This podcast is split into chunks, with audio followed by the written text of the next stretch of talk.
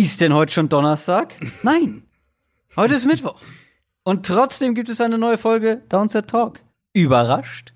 Du hast jetzt nicht ernsthaft diese Folge eingeleitet mit Ist denn heute schon Donnerstag? Das war jetzt deine einzige Chance vielleicht aller Zeiten, um realistisch zu sagen, ist denn heute schon Weihnachten? Ja, es war daran ja, angelehnt. Ja, gut, hätte man tatsächlich heute machen können. Eigentlich veröffentlichen wir ja immer am Donnerstag. Donnerstag, morgen ist Heiligabend. Und ja, gut, dieses Jahr ist wahrscheinlich überall ein bisschen anders. Ähm, nicht Weihnachten wie sonst. Aber trotzdem könnte es für den einen oder anderen ein stressiger Tag sein. Äh, keine Zeit, Podcast zu hören. Freitag geht's schon los mit der NFL diese Woche. Was heißt schon? Erst muss es heißen. Kein Thursday Night Game. Auf nichts ist mehr Verlass äh, in diesem Jahr. Äh, und äh, ja, ich werde auch nach Hamburg fahren, in die Heimat. Ähm, und deswegen nehmen wir früher auf und veröffentlichen auch früher. Genau, wir dachten, für alle, die vielleicht ja ähnlich wie du ähm, noch am 23. nach Hause fahren oder am 24. auch dann ja. äh, irgendwie nach Hause unterwegs sind oder wie auch immer, ähm, wird ja sicher doch den einen oder anderen geben. Dann hat man schon noch was für unterwegs. Ja, ich sehe schon völlige Überforderung bei dem ein oder anderen Stammhörer. Völlige Verwirrtheit. Aber ansonsten ist eigentlich alles wie immer.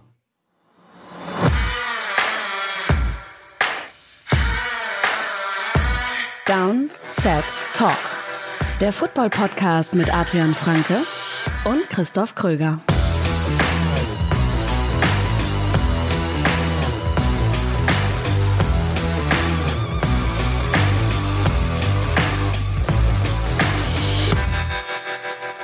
Und damit herzlich willkommen zu einer neuen Folge Downset Talk. Heute am 23. Dezember 2020. Das ist der offizielle NFL-Podcast von The Zone und Spox mit mir, Christoph Kröger und mit Adrian Franke. Einen wunderschönen guten Tag. Der ist aber heute besonders schön, der Tag. Hm. Ja, was machen wir heute? Wir gucken auf Woche Nummer 16. Nach einer verrückten Woche Nummer 15 in der NFL. Eine Woche, nachdem die Jets den vielleicht am meisten ungewollten Sieg der NFL-Geschichte geholt haben. Vielleicht, hm. wer weiß. Ähm, die Bengals haben die Steelers geschlagen, auch überraschend. Und das ging mir ein bisschen unter. Das war eine Woche, Woche 15, in der Antonio Brown und Des Bryant einen Touchdown-Pass gefangen haben. Tatsache, ja. Das gab's auch schon länger nicht mehr. Ja, Brown, ne, beziehungsweise Bryant war ja, glaube ich, sogar schon zwei Jahre jetzt her, ne? Drei. Drei, drei sogar? Also ich bin der Meinung, ich habe drei, sogar drei. gehört und gelesen. Ja. ja, Antonio Brown nicht ganz so lange, aber äh, 2020 ein verrücktes Jahr und jetzt steht Woche Nummer 16 an. Woche Nummer 16, natürlich gleichbedeutend mit den Championship Games im Fantasy Football. Darüber müssen wir auch noch kurz sprechen, Adrian. Ich meine, wir haben die letzten Wochen immer darüber gesprochen. Ja. Jetzt müssen wir die Leute auch aufklären, wie das Ganze ausgegangen ist. Äh, wir standen ja. ja beide im Finale, nachdem wir beide unsere Division in der Hörerliga gewonnen haben. Halbfinale. Was habe ich gesagt? Finale. Ah, ich war etwas voreilig, gebe ich zu. Die Vorfreude ist aber schon ja. so groß. Das ist, wirklich, das ist wirklich großartig, was passiert ist. Ähm, für dich leider nicht. Ähm, du bist ausgeschieden. Nee, im Halbfinale. Ja, leider wirklich äh, alle meine, alle die, auf die ich sonst immer bauen konnte, äh, haben mich schwer im Stich gelassen. Also Devonte Adams. Vor allem Devonte Adams, richtig. Ja, ja nee, deswegen leider, leider hat es nicht gereicht. Ja, und ich habe es irgendwie reingeschafft, obwohl ich eigentlich, also ich lag fast den ganzen Spieltag hinten. Ähm, und nachdem Jalen Hurts dann gespielt hat, lag ich 0,4 irgendwas Punkte vorne. Und mein Gegner hatte noch Eric Ebron. Und Eric Ebron, gute Besserung an der Stelle, hat sich leider verletzt. Ziemlich mhm. früh im Spiel. Und er hätte nicht einen einzigen Ball fangen dürfen, weil wir haben 0,5 Punkte per Reception. Und dann wäre das gelaufen gewesen. Außer er hätte gefummelt dann noch. Aber gut. Äh, er hat keinen Ball gefangen. Und ich habe tatsächlich, so, soweit es keine Stat Correction gibt, habe ich tatsächlich das irgendwie noch gewonnen. Äh, und ich muss aber ganz ehrlich zugeben, ich gehe deutlich entspannter in dieses Finale, mit dem Wissen, nicht auf dich zu treffen. Ja, das wäre, das, das äh, glaube ich dir gerne. Da wäre natürlich, äh, wärst du natürlich als der klare Favorit in das Finale gegangen. Also dein Team war ja auch, dein Team war ja wirklich besser dieses Jahr als meins, muss man schon ja, muss man ja schon fairerweise sagen. Mein und, Team ist, ähm, ähm, alle, die im, im YouTube-Livestream jetzt dabei waren die letzten Wochen und vor allem dann auch letzte Woche, da habe ich das Team noch mal im Detail gezeigt. Das ist schon ein sehr gutes Team für eine 14er Liga, aber da darf sich halt auch keiner verletzen. Das ist wirklich so eine ja. Garde und Kadertiefe mhm. gleich null. Gleich null. Ähm, und äh, toi toi toi, bislang ähm, bin ich damit ganz gut durchgekommen und ich hoffe, es überrascht mich ja, noch irgendwas. Bei mir, ja, bei mir ist ja die, die, das, äh, das Bittere war, dass ich ja eigentlich die ganze Saison über Verletzungen hatte. Ähm, ich meine, mein Erstrunden-Pick ist zeitweise ausgefallen mit Adams, mein Zweitrunden-Pick mit Eckler ist ganz lange ausgefallen. Ja. Und ich eigentlich in den Playoffs so gesund wie nie ja. war in der ganzen Saison quasi. Und es war sozusagen mehr oder weniger mein, ich glaube, mein schlechtester Punkte-Output oder einer meiner, auf jeden Fall einer meiner ein, zwei schlechtesten. Ähm, ja, bitter. So ist Fantasy Football. Ne? So ist Fantasy Football. Ähm, in einer anderen Liga äh, habe ich es auch ins Finale geschafft, obwohl ich der große Außenseiter war. Ne? Also es ist unberechenbar, ähm, aber wie gesagt, ich bin etwas entspannter. Ähm, weil ich, also gegen dich zu verlieren, dann im Finale, wär, ich hätte mir das das ganze Jahr anhören müssen. Definitiv bei jeder Sache, wenn es um Fantasy Football geht. Ja. Ähm, Zumal du ja, muss man ja wissen, letztes Jahr schon ja. das Nachsehen hattest. Ja, du hast es in die Playoffs geschafft, ähm, indem du mich rausgeschmissen hast, sozusagen, mhm. noch in der Regular Season. Und wenn ich jetzt verliere, gewinnt halt ein Hörer. Ostsee Butjas heißt das Team. Ähm, mhm. Aber es ist ganz schön, weil es sind die beiden, ähm, was den Rekord angeht, beiden besten Teams der Regular Season. Ähm, das ist mal ein Showdown. Wer da wissen will, wie es ausgeht, muss uns, sollte uns auf sämtlichen Social Media Kanälen folgen. Natürlich, da werdet ihr auf dem Laufenden gehalten bei allem, was wir so die ganze Woche über treiben. Bei Twitter, bei Instagram, YouTube sowieso. Ähm, und wenn man bei Twitter unterwegs ist, sieht man zum Beispiel oder liest man zum Beispiel auch, was Adrian von den Pro Bowl Ergebnissen hält dieses Jahr. Mal wieder, mal wieder. Eigentlich wollte ich dieses Thema boykottieren. Ähm, ich wollte es geschickt umgehen, aber du hast es jetzt äh, dann doch noch irgendwie. Ja, ich, ja, ich glaube, komplett umgehen. also, wir müssen es zumindest kurz ansprechen mit den üblichen Disclaimern. Wer uns schon länger folgt, der weiß, was wir vom Pro Bowl halten. Ähm, auf der anderen Seite muss man natürlich auch fairerweise sagen, es ist A für die Spieler wichtig. Also den Spielern ja. ist es wichtig, ob sie Pro Bowler sind oder nicht. Ja. Ähm, es kann für einige Spieler deutliche finanzielle, ähm, deutlichen finanziellen Unterschied machen, weil die irgendwelche äh, Vertragsklauseln haben, die erst greifen, wenn sie in den Pro Bowl gewählt werden als, äh, als First Team Pro Bowler. Ähm, und es ist natürlich auch was, was, und da ist, da fängt sozusagen schon das mahnende, die mahnende Stimme an. Es ist was, was in der, was mit der öffentlichen Wahrnehmung der Spieler auch ähm, zusammenhängt. Also, wenn jemand halt irgendwie, weiß ich nicht, vier von, von sechs Jahren im Pro Bowl war, mhm. ob das jetzt verdient ist oder nicht, aber dann ins siebte Jahr geht und da, da steht halt viermal Pro Bowler, ähm, ist die öffentliche Wahrnehmung anders. Und deswegen ist es, glaube ich, auch gar nicht schlecht, zumindest kurz drüber zu sprechen, wer denn so, äh, ja, sehr überraschend dabei ist und ähm, wer vielleicht reingemusst hätte, aber dieses Jahr diese, diese Auszeichnung quasi, ähm, zumindest sagen wir mal auf dem Papier auszeichnung. Es wird ja auch gar kein Pro Bowl geben, also es wird ja kein Spiel geben, logischerweise. Gut, das, ist, ähm, das spielt ja letztendlich noch die kleinste Rolle dabei. Richtig. Dieses Spiel. Richtig. Ja, es wird irgendein Event, glaube ich, geben. Ich weiß es gar nicht genau. Irgendwas mit Madden, glaube ich. Ähm, aber Irgendwas natürlich kein. Madden. natürlich kein. Das ist immer, das Pro Bowl-Wochenende ist immer mein erstes freies Wochenende quasi seit Saisonstart. Äh, und da mache ich ehrlicherweise nichts mit Football. Nee, irgendwas mit Madden? Auch nicht. Hm.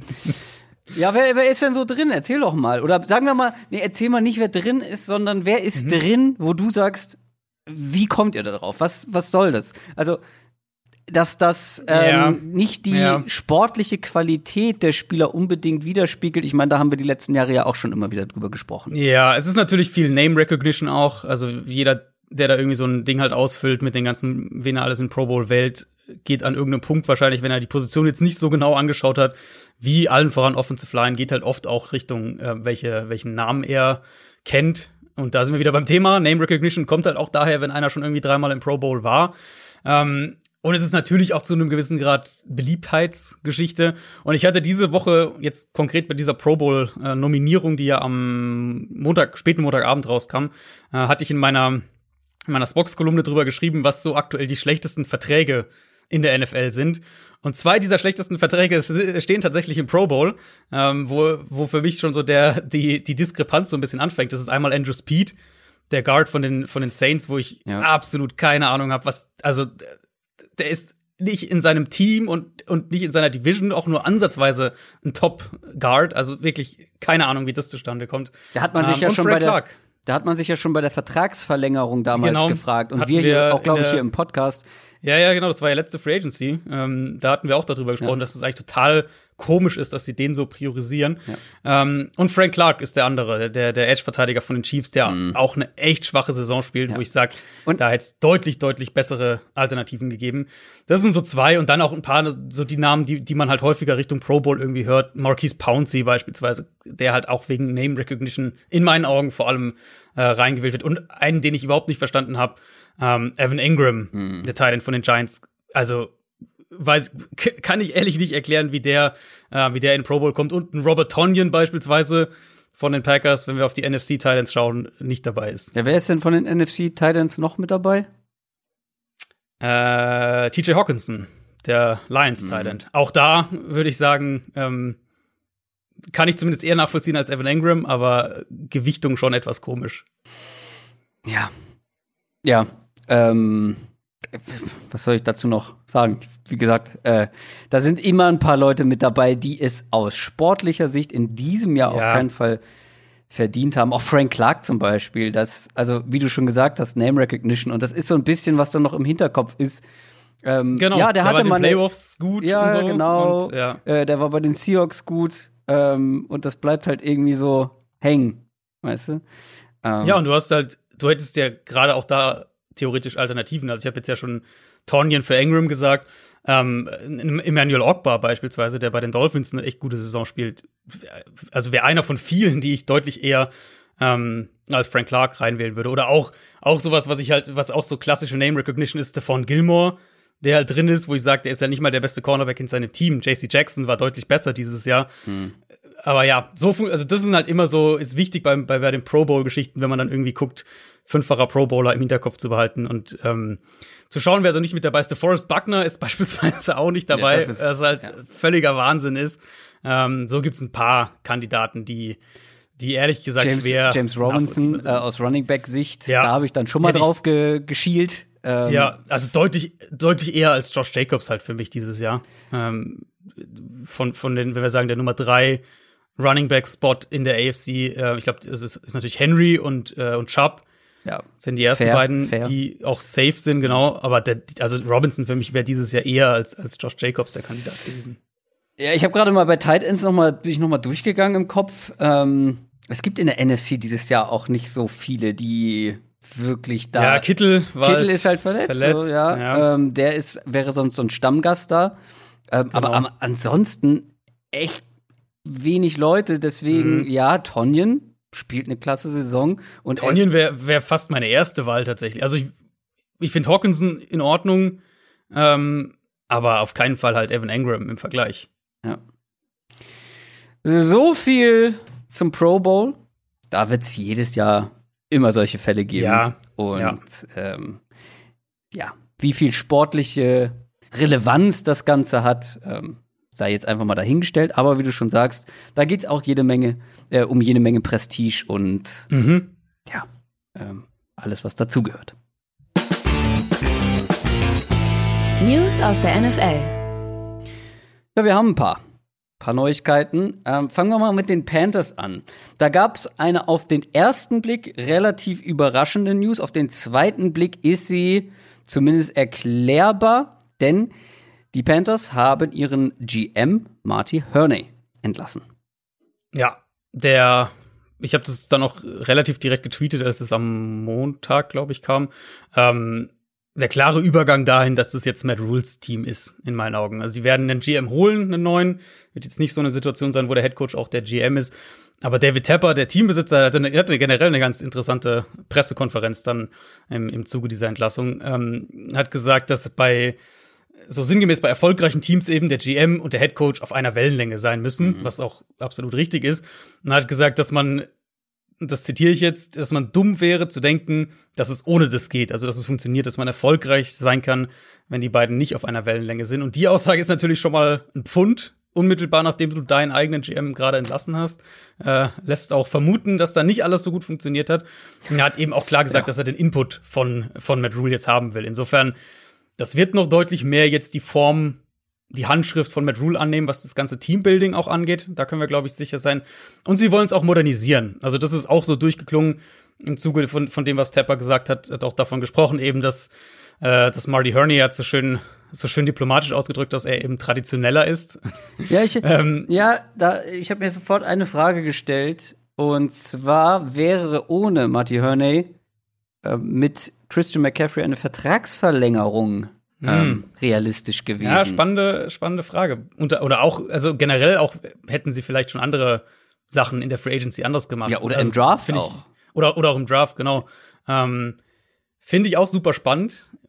Wer weiß, wer weiß. Also, er wird auf jeden Fall jetzt eine andere Richtung dahingehend einschlagen und dann die nächsten Entscheidungen sozusagen geben uns ein bisschen auf, Aufschluss dann wahrscheinlich darüber, weil sie eben wirklich, also Tapper hat es auch so gesagt, eher ähm, er, er bevorzugt so einen datengetriebenen, analytischen Ansatz. In die Richtung soll das jetzt gehen ähm, ja. in, in Carolina. Und da haben sich ja alle dann gefragt, ich meine, das wusste man auch schon ähm, vor der Free Agency, vor dem Draft mhm. und hat sich dann sehr gewundert, dass man eben für so viel Geld mit einem Running Back äh, verlängert mhm. und gleichzeitig dann Defensive Tackle mit dem ersten Pick im Draft nimmt, was halt nicht ja nicht übereinstimmt mit den Aussagen, ja, man ja, ist genau. irgendwie analytisch, ähm, man will analytischer an die Sache rangehen.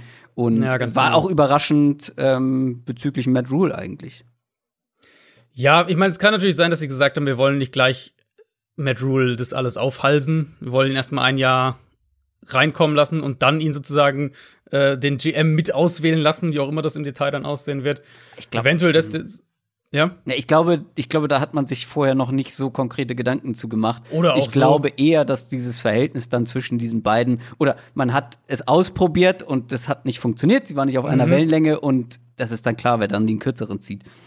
Ja, und ja auch mit Tapper selbst. Also Tapper hat jetzt die Panthers ja auch noch nicht so lange. Ja. Ähm, also sie gehören ihm ja noch nicht so lange. Insofern auch da wahrscheinlich über die Zeit hat sich halt rauskristallisiert, dass es nicht funktioniert. Sie machen halt jetzt, also der Vertrag wäre auch ausgelaufen mit Herney, aber eben ja erst im Sommer, mhm. wie das mit GM-Verträgen ja äh, häufiger so ist. Und dann äh, dementsprechend machen sie es jetzt, um eben für den Draft und die Free Agency schon, schon den neuen GM zu haben. Spannend fand ich noch als abschließenden Punkt zu, dem, zu den Panthers, fand ich noch die Aussage ähm, von, von Tapper, als auf die Quarterback-Situation angesprochen wurde, weil da hat er gesagt, dass man, also wurde halt gefragt hier, Zukunft Teddy Bridgewater und so weiter, und er hat gesagt, dass solange man nicht den Quarterback eben hat, der dich in die Playoffs bringt, der dich in den Super Bowl auch bringen kann, dass man die Position eben jedes Jahr neu evaluieren muss. Mhm. Und also dem stimme ich einmal komplett zu, das sehe ich ganz genauso. Vor allem aber sagt es halt, dass Bridgewater schon ein heißer Kandidat ist, um im, im kommenden Jahr ersetzt zu werden oder zumindest mal seinen Nachfolger ähm, neben sich zu bekommen. Und die Panthers aktuell haben den Nummer 4 Pick im Draft mhm. und da, da muss Quarterback ein Thema sein für mich, ganz klar. Ja, ich finde auch die Herangehensweise ähm, sehr rational, sehr gut. Ähm, weil das ist einfach, wenn du auf dieser Position nicht gut genug besetzt bist, dann brauchst du schon sehr viel Glück und sehr, sehr perfekte Umstände, ja. um ja. irgendwie ja, in die Playoffs und dann auch weit in den Playoffs zu kommen. Apropos Quarterback. Das Washington Football Team hat davon mhm. mehrere mhm. und es geht mal wieder um Dwayne Haskins. Der hat nämlich Trouble an der Backe. Und ja. zwar nicht zu knapp und das könnte auch seine NFL-Karriere zumindest kurzfristig extrem beeinflussen. Ja, und seine Karriere in Washington. Also Dwayne Haskins hat ganz offensichtlich nach dieser äh, Niederlage gegen Seattle am Sonntag mal ebenso, wir haben ja nur eine Pandemie und so weiter, aber hat er mal ebenso im Stripclub gefeiert und da kam Ohne natürlich Maske? Klar, genau, ohne Maske. Und da kamen natürlich Bilder auf Social Media in Umlauf. Wie sollte es anders sein? Ähm, er hat sich auch schon selbst öffentlich entschuldigt. Findet ihr auf Twitter, hat er, hat er das geschrieben. Insofern auch ja quasi bestätigt. Es haben wohl auch schon Gespräche zwischen ihm und Ron Rivera, dem Headcoach, stattgefunden. Da wäre ich gerne dabei Wahnsinn. gewesen. ja, also, also, absoluter Wahnsinn. Da bekommt er halt noch mal die Chance, sich zu zeigen. Vielleicht auch ja, Rivera doch noch irgendwie für mm. sich zu mhm. gewinnen. Und dann halt so eine einfach saudumme Aktion. Ja. Ähm, also Washington könnte ihn jetzt per NFL-Regularien, die, die es da ja gibt, äh, für, für jetzt diese, für die Situation, könnte er ähm, rein eben für den Verstoß gegen die Corona-Regularien ähm, könnte er ja. Bestraft werden. Er könnte eine, das Gehalt für eine Woche gestrichen bekommen, könnte bis zu vier Spiele suspendiert werden.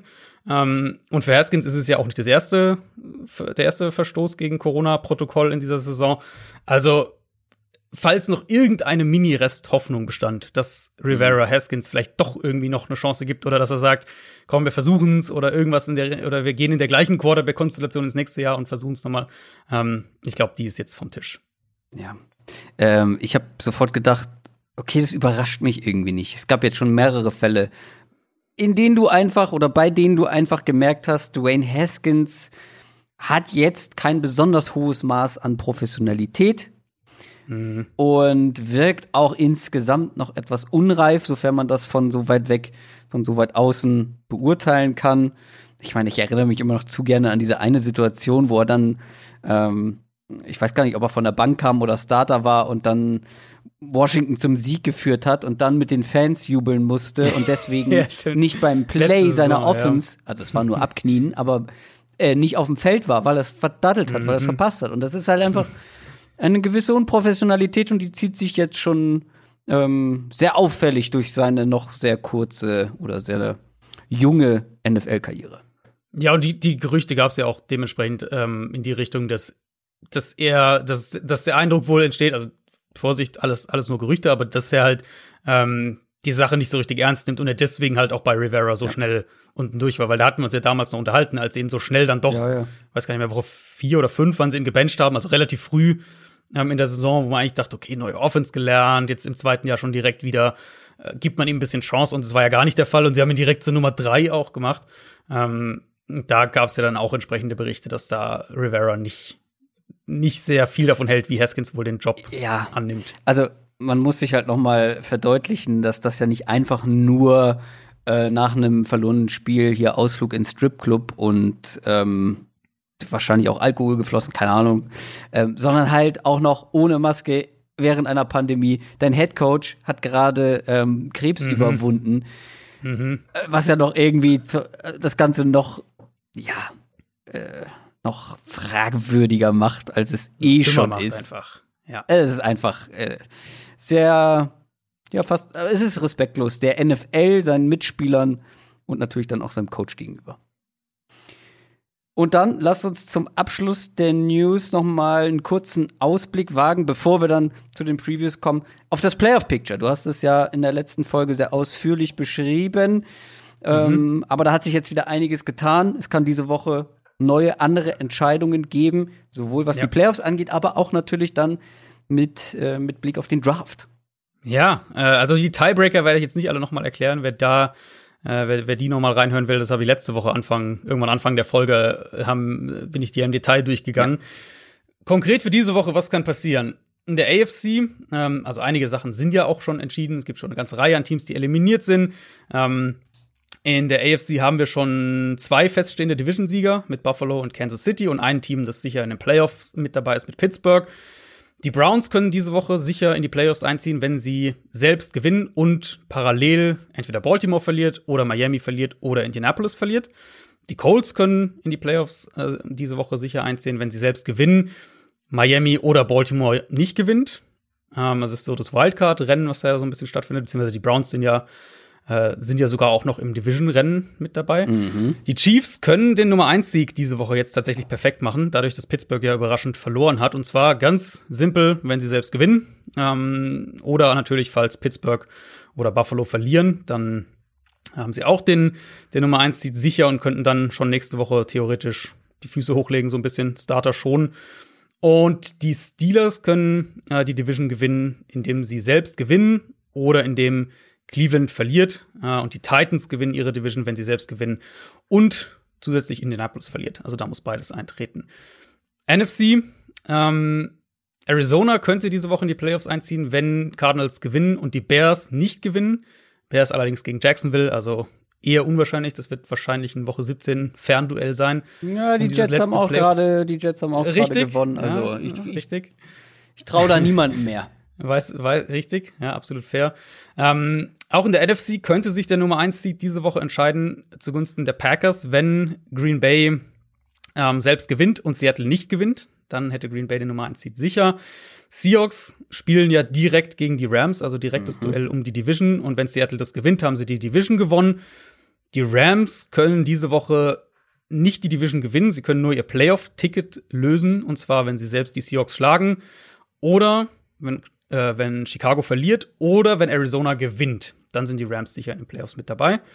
Ähm, Saints können die Division gewinnen, wenn sie selbst gewinnen oder die Bucks verlieren. Relativ einfach. Und Tampa ist rechnerisch noch nicht mit in den Playoffs drin, aber ja. sollte eine Formsache sein. Äh, wenn sie diese Woche gewinnen ähm, oder Chicago verliert, dann haben sie auch ihr Playoff-Ticket in der Tasche und nicht zu unterschlagen, Washington könnte diese Woche die Division gewinnen, die NFC East, mit einem eigenen Sieg und der äh, einer Giants-Niederlage. Und in der Draft Order hat sich natürlich auch was getan. Ich glaube, das mhm. haben alle mitbekommen, denn durch den Sieg der Jets ich meine, wir haben auch schon drüber gesprochen, weil wir wussten, dass die Jets noch ein Spiel gewinnen. Aber es war halt, es war halt äh, eine komplette Überraschung, dass das jetzt in der 15. Woche schon stattfindet und nicht in der 17. gegen die Patriots. Richtig. Ähm, aber die haben jetzt ähm, dieses Spiel gewonnen und damit stand jetzt den ersten Pick, den First Pick overall an die Jaguars verloren. Genau, da ist auch nochmal wichtig zu erwähnen, ähm, weil ich auch dazu einige Fragen hatte. Die Tiebreaker für die Draft Order sind andere als die Tiebreaker für die Playoffs und, und für das Wildcard-Seeding und so weiter und so fort. Nee, also, wäre ja auch sonst viel zu einfach. Richtig, ähm, da zählen andere Sachen dann mit Priorität. Und in dem Fall, warum wären die Jaguars vor den Jets? Weil sie den leichteren Strength of Schedule hatten. Also die ja. Jets haben so gesehen gegen die schwereren Teams gespielt und äh, den gleichen Rekord erzielt wie die, wie die Jaguars. Dementsprechend ist dann die Schlussfolgerung, dass Jacksonville das schlechtere Team ist. Mhm. Ähm, und deswegen wäre, wäre Jacksonville aktuell vorne. Und es wird sich auch zwischen den beiden entscheiden, weil durch den, durch den Bengals Sieg sind, ist Cincinnati ja auch rechnerisch jetzt raus aus dem Rennen ja. um die Top 2 Picks. Das wird sich rein zwischen Jacksonville und den Jets entscheiden. Dahinter ist aber natürlich noch sehr viel Bewegung. Wir haben die, die, die Bengals eben mit 13 und 1 und dann Carolina 4 und 10, Atlanta 4 und 10, der Houston-Pick, der an die Dolphins gehen wird, ähm, mit 4 und 10. Das heißt, da wird auch noch einiges an, an Bewegung in der Top 10 Reihenfolge reinkommen. Ja, dieses ähm, Strength of Schedule, ich weiß ja nicht, das ist. Bin ich kein Fan von. Bin ich kein Fan von. Ich hätte äh, Punktedifferenz, ist doch viel aussagekräftiger in meinen Augen. Aber das. Ja, gut, ja. Also, ich finde es tatsächlich fast noch, ich finde, man kann sagen, dass du eher noch ermittelst, wer das, das schlechtere Team ist, wenn du sagst, sie haben den gleichen Rekord und die einen haben mal aber gegen bessere Teams gespielt als die anderen. Ja, aber die, da wird ja dann auch geguckt, äh, also besser gleich besserer Rekord. Ja. ja genau, ja, genau. Gehst nur mit Rekord bei Strength of Schedule. Die Steelers waren auch 11 und 0. Waren das sie so gut richtig, wie 11 ja. und 0? ja, mal schauen. Äh, gut, das war der Überblick. Jetzt gehen wir ins Detail. NFL Preview. Und ich habe es schon angekündigt, auf nichts ist Verlass. Es gibt kein Thursday Night Game. Es gibt ein Freitagspiel, ein Freitagabendspiel. Es gibt drei Samstagsspiele und dann der Rest am Sonntag. Wir fangen chronologisch an mit dem Freitagabendspiel. 22.30 Uhr deutscher Zeit. Es ist ein schönes Spiel. Äh, Saints gegen Vikings. Die Saints haben gegen die Chiefs verloren, stehen 10 und 4. Die Vikings gegen die Bears verloren. Das war übrigens mein All-or-Nothing-Tipp. Habe auf die Bears getippt. Hm. 6 und 8 sind die Vikings. Äh, die Vikings sind zwar rechnerisch noch nicht eliminiert von den Playoffs, aber das wird eher ja. nichts mehr. Die Chance liegt offiziell bei 4%. Zwei Siege Rückstand auf die Cardinals. Dazwischen ja auch noch die Bears jetzt durch den, durch den Sieg gegen die Vikings im direkten Duell. Jetzt die Saints vor der Brust und ähm, ich habe eben schon gesagt, es ist ein schönes Spiel, weil das ist eigentlich ein legendäres Matchup der vergangenen Jahre.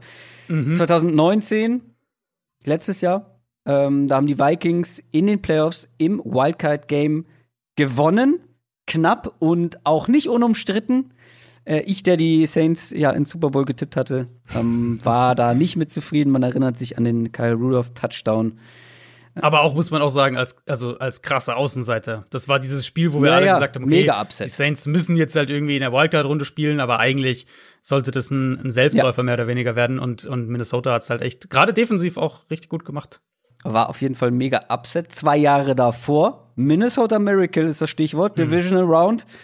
Stefan Dix Touchdown. War auch ein Upset. Auch da waren die Saints, soweit ich mich erinnern kann, Favorit. Vielleicht nicht so krass äh, wie dann letztes Jahr. Nicht so krass, ja. Aber, so krass. aber die Saints waren ja trotzdem äh, eins der stärksten Teams der NFL mhm. ähm, mhm. zu der Zeit. Und auch das war ein Upset. Jetzt sind sie wieder klare Außenseiter. Ist die Frage, ist wieder ein Upset möglich? Ähm, ich sag mal, ja. Ich, ich, ich glaube, dass ein Upset tatsächlich möglich ist. Also mit natürlich, und da gehe ich direkt dann vom Positiven ins Negative über, mit der Einschränkung, dass es halt gegen Chicago auch wieder ähm, die Defense, die das Spiel ja. letztlich gekostet hat. Die Run-Defense war furchtbar. Gerade auch die Second-Level-Run-Defender, die ja eigentlich noch eine, wenn nicht die Stärke für die Vikings sind, also die Safeties, die dann in die Box kommen, die eigentlich gut darin sind, Run-Gaps Run ähm, zu füllen und, und dementsprechend auch Lücken zu schließen. Die waren nicht gut in dem Spiel. Cornerbacks haben gegen Run gewackelt und dann kriegst du halt so ein Spiel, in dem mhm. Chicago irgendwie für über 170 Yards läuft und, und auch irre viel nach Kontakt noch rausholt, weil eben dann auf diesem Linebacker-Level, auf diesem Second-Level häufig Tackles verpasst wurden. Ähm, und meine Vermutung ist, dass die Saints genau da ansetzen werden, ehrlich gesagt, weil also Breeze, das war mhm. schon teilweise echt übel gegen ja. die Chiefs. In meinen Augen, ich glaube, dass er ähm, dass er deutlich zu früh zurückgekommen ist. Das hat er ja im Nachhinein sogar selber zugegeben, dass er noch nicht ansatzweise bei 100 Prozent war. Und genau, er wollte halt unbedingt dieses Spiel ja. spielen und ähm, unterstreicht vielleicht ein bisschen, dass die, das, also wie sehr die Saints gesagt haben, wir wollen unbedingt diesen Nummer 1 Seed haben, wir wollen mhm. unbedingt äh, eine Chance wenigstens haben, dass wir, ähm, dass die Playoffs durch New Orleans gehen und nicht durch, durch Green Bay. Ähm, aber das war halt also zum einen mal natürlich ein enormes Risiko, dass, dass da sich vielleicht noch mal irgendwas, dass er sich da vielleicht noch mal irgendwas tut. Und dann aber hat man es natürlich extrem gesehen und es hat seine, also hat sich massiv auf seine Leistung ausgewirkt. Er hat, ähm, er hat sich ein bisschen gefangen im Laufe des Spiels, aber gerade der Anfang, da waren, ja.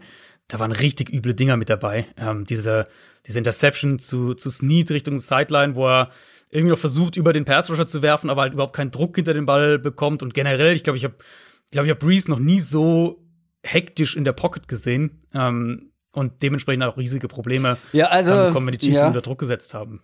Ich meine, wie wärst du, wenn du irgendwie äh, 38 ja, gebrochene Rippen hattest, zwei Wochen vorher, und dann Angst hast, da äh, gehittet zu werden? Gut, dann darfst klar. du nicht spielen, äh, klar. Ähm, wenn du, wenn du, wenn du Angst hast davor, einen Hit einzustecken. Aber er hat nun mal gespielt und es war zu früh und ich glaube, das hat dann auch ähm, Sean Payton gesehen und trotzdem hatten sie ja Chancen, das Spiel zu gewinnen. Mhm. Also mein Eindruck war, äh, um eine Mini-Review auf dieses Spiel, mein Eindruck war, mit einem 100% fitten Drew Brees und einem Michael Thomas zum Beispiel und einem Cameron Jordan, der das ganze Spiel durchspielt und mal vielleicht seine Emotionen irgendwann mal in den Griff bekommt auf dem Footballfeld, ähm, hätten die Saints das durchaus gewinnen können. Also. Mhm. Ja, hätten sie. Hätten sie auf jeden Fall. Ich meine, es war ja so schon ja? relativ eng. Äh, wir kommen ja nachher noch zu den zu den Chiefs und, ja. und die Saints haben es ja defensiv einfach super gemacht. Ja. Ähm, meine Vermutung für das Spiel ist halt tatsächlich, dass die, dass die Vikings Probleme bekommen werden, den Run zu stoppen, dass die Saints das an der Line of Scrimmage eigentlich klar dominieren sollten mit, mhm. also ihre Offensive Line gegen die Defensive Line der mhm. Vikings sollte eigentlich deutlich zugunsten der Saints ausgehen. Und dann, ähm, ja, also dann wird es nicht den Pass Rush Druck geben auf Breeze, kann ich mir zumindest nicht vorstellen. Und die große Frage ist dann halt irgendwie, oder die eine Frage vielleicht so umformuliert, wo ich sage, welche, äh, welche, welche Stolpersteine sehe ich für, ähm, für New Orleans, ist eben die, sind, ist eben die, sind eben die Wide Receiver und die, und die Matchups da. Also Vikings Cornerbacks und so haben wir jetzt ja oft auch als, als Schwachstelle rausgestellt. Sind sie auch immer noch zum Teil zumindest, aber gerade Danzler war jetzt gut die letzten Wochen. Und ähm, die Chiefs haben die Saints auf eine Art und Weise gespielt, dass man den Eindruck hatte, die sagen, wir glauben nicht, dass ihr uns regelmäßig eins gegen eins schlagt. Mhm. Ähm, ohne Michael Thomas, das ist schon angesprochen, der jetzt sogar auf Injured Reserve gepackt wurde, ja. weil seine Knöchelprobleme einfach nicht besser wurden, sondern wohl eher sogar wieder schlimmer oder bestenfalls halt ähm, stagnierend. Das heißt, der wird bis zu den Playoffs nicht mehr spielen. Ähm, und dann war es halt Sanders ein, zwei Mal, hatte dieses, ähm, dieses, diesen tiefen, tiefen Catch, Jared Cook ein, zwei Mal, aber es war jetzt nicht so, dass da regelmäßig Leute frei gewesen wären. Und insofern das traue ich dann wiederum den Vikings schon auch zu. Und da sind wir wieder so ein bisschen den, den Bogen auf der Seite des Balls zum Positiven geschlagen, dass die Vikings das, das, den Pass besser verteidigen können, als man es vielleicht im ersten Blick auf das Matchup denken würde. Ja, aber es ist ein gutes Stichwort auch für die andere Seite des Balls. Ähm, der Pass. Die Vikings Offense war jetzt nicht so on point die letzten Spiele. Gerade mhm. das Passspiel lag auch daran, dass viel Druck auf Cousins war. Und jetzt kommt halt eine der besten Fronts der Liga, die halt auch, ich finde, das haben, ich glaube, Tony Romo war der Experte in dem Spiel, ne? Der, der, mhm. mhm. ähm, die haben das sehr gut äh, auch dann noch mal hervorgehoben und immer wieder drüber gesprochen. Die können halt easy, ohne zu blitzen, ohne die Box ja. irgendwie vollzustellen, Druck kreieren, weil sie eben ja. einen so guten Four-Man-Rush haben. Und deswegen kannst du mit den zwei, äh, mit zwei Safeties tief spielen. Ja, also wo andere Mannschaften genau. einfach zur Unterstützung gegen den Run und gegen ähm, oder für mehr Druck gegen den Pass ein Safety noch in die Box holen müssen, können die halt mit zwei Safeties tief spielen. Und das, wenn wir jetzt auf dieses Matchup gucken, bietet das ja, wenn du das hinkriegst, viele Möglichkeiten. Und ich meine, gegen die Offensive Line der Vikings kann man das hinbekommen. Druck mit vier mhm. Leuten kreieren, dadurch hast du mehr Leute in Coverage. Und wenn wir uns jetzt überlegen, ja, die Vikings haben ja vor allem zwei Wide Receiver als Waffen. Thielen und Jefferson. Und egal wer die Nummer drei dann in dem Fall ist, kannst du erstmal zweitrangig betrachten. Und gerade wenn du so spielen kannst, ohne Safety in der Box, könntest du ja theoretisch beide sogar mehr oder weniger doppeln. Und dann müssen halt irgendwie vor allem Cousins und äh, Delvin Cook den Rest regeln. Hm. Ist das so, ein, so eine Herangehensweise ähm, der Saints vielleicht? Ja, ich, ich glaube von der Grundidee ja schon. Also gerade auf die Interior Line der Vikings sollten die Saints eigentlich einen sehr, sehr guten Zugriff bekommen, insbesondere in der Run-Defense. Und dann, dann kommst du eben in diese, in dieses Szenario, dass du eben mehr Freiheiten hast, dass du mehr mit den zwei tiefen Safeties spielen kannst. Was natürlich auch gerade, also selbst wenn du nicht unbedingt doppelst, aber ähm, es, es limitiert natürlich die Chancen für den Gegner, dadurch diese, diese Play-Action-Shots hinzubekommen, weil du ja. halt permanent zwei tiefe Safeties hast, die sozusagen da noch ja. ähm, da noch mit absichern. Ob du jetzt Man- oder Zone-Coverage davor spielst, ist ja erstmal wurscht. Aber du hast halt diese zusätzliche Absicherung in doppelter Variante gewissermaßen. Mhm. Ich bin mal gespannt, wie die Saints es aus, aus taktischer Sicht spielen wollen. Also, ob sie jetzt mehr Fokus auf die Box richten, weil wir einfach ja alle wissen, dass Minnesota den Ball viel laufen wird. Das ist ja auch fast schon, fast schon unabhängig davon, wie das Spiel läuft oder wie die Matchups aussehen. Die Vikings werden auf jeden Fall ähm, versuchen, den Ball zu laufen. Und falls es die Saints nicht schaffen, die Interior Line wirklich auch konstant aufzubrechen und, und ins Backfield zu kommen, dann kannst du natürlich gegen diese Zone-Blocking-Teams, selbst wenn du vielleicht individuell überlegen bist, kannst du trotzdem Probleme kriegen, weil nun mal das Zone-Blocking viel mehr mit ähm, über, über Winkel und über die, also Angriffspunkte quasi arbeitet mhm. und nicht eins gegen eins Matchup sozusagen. Also muss ja nicht permanent der, der Guard hat den, den Tackle vor sich und muss den die ganze Zeit aus dem Weg räumen, sondern die setzen ja eben die, diese Front auch in Bewegung. Insofern Mal schauen, ob der Ansatz funktioniert oder ob die Vikings halt doch den Ball ein bisschen laufen können. Bisher konnten das nur sehr, sehr wenige Teams gegen die Saints. Ähm, Minnesota kann dann so ein bisschen eine Wundertüte sein, weil die Offense eigentlich explosiv genug ist durch die Luft, aber auch am Boden, wenn sie eben ihr Spiel spielen können, um auch mal so ein Spiel in, in einen Shootout ähm, umzuwandeln. Und, und Mike Zimmer war ja zuletzt auch ein bisschen mutiger, was seine Entscheidung bei, bei Fourth anging. Also das ist vielleicht auch erwähnenswert ich vermute, dass die Saints zu stark sind an der Line of Scrimmage und mhm. Minnesota da zu sehr einschränken in dem, was sie machen können. Ähm, aber falls es die, die Vikings Offense schafft, das in einen Shootout zu verwandeln, irgendwie so Richtung 25, 30 Punkte sogar zu gehen, dann bin ich gespannt, ob die Saints Offense mitgehen kann. Oder also mhm. ob das jetzt vielleicht wirklich nur so der, der Rost bei Breeze noch war, ein bisschen das, das wegspielen musste. Oder ob wir doch wieder dann Richtung Playoffs uns Sorgen machen, ähm, ob das mit Breeze funktioniert. Ich warte ja immer noch auf das Elvin Kamara Explosionsspiel nach längerer Zeit. Das könnte es tatsächlich werden. Eben. Das könnte es tatsächlich sein, ja. Das Matchup ist dafür sehr gut. Generell finde ich, haben die Saints hier in vielen Bereichen ganz gute Matchups. Hm. Aber die Vikings haben gegen die Saints immer eine Chance. Ich meine, ich habe es eingangs gesagt. Das, also, äh, das kannst du nie 100% ausschließen. Und vor allem, wenn Drew Brees nach wie vor nicht bei 100% ist, ne, wie du schon gesagt hast. Ähm, aber trotzdem, da ja. muss, glaube ich, für die ja. Vikings relativ viel passen. Ich bin trotzdem sehr gespannt wie gesagt, ist ähm, ein Spiel mit jüngerer Geschichte, auf jeden Fall.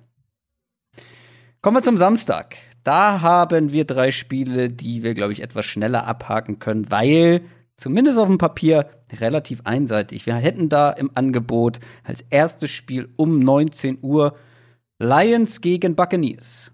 Die Lions sind offiziell raus, 5 und 9. Die Bucks sind noch drin mit 9 und 5.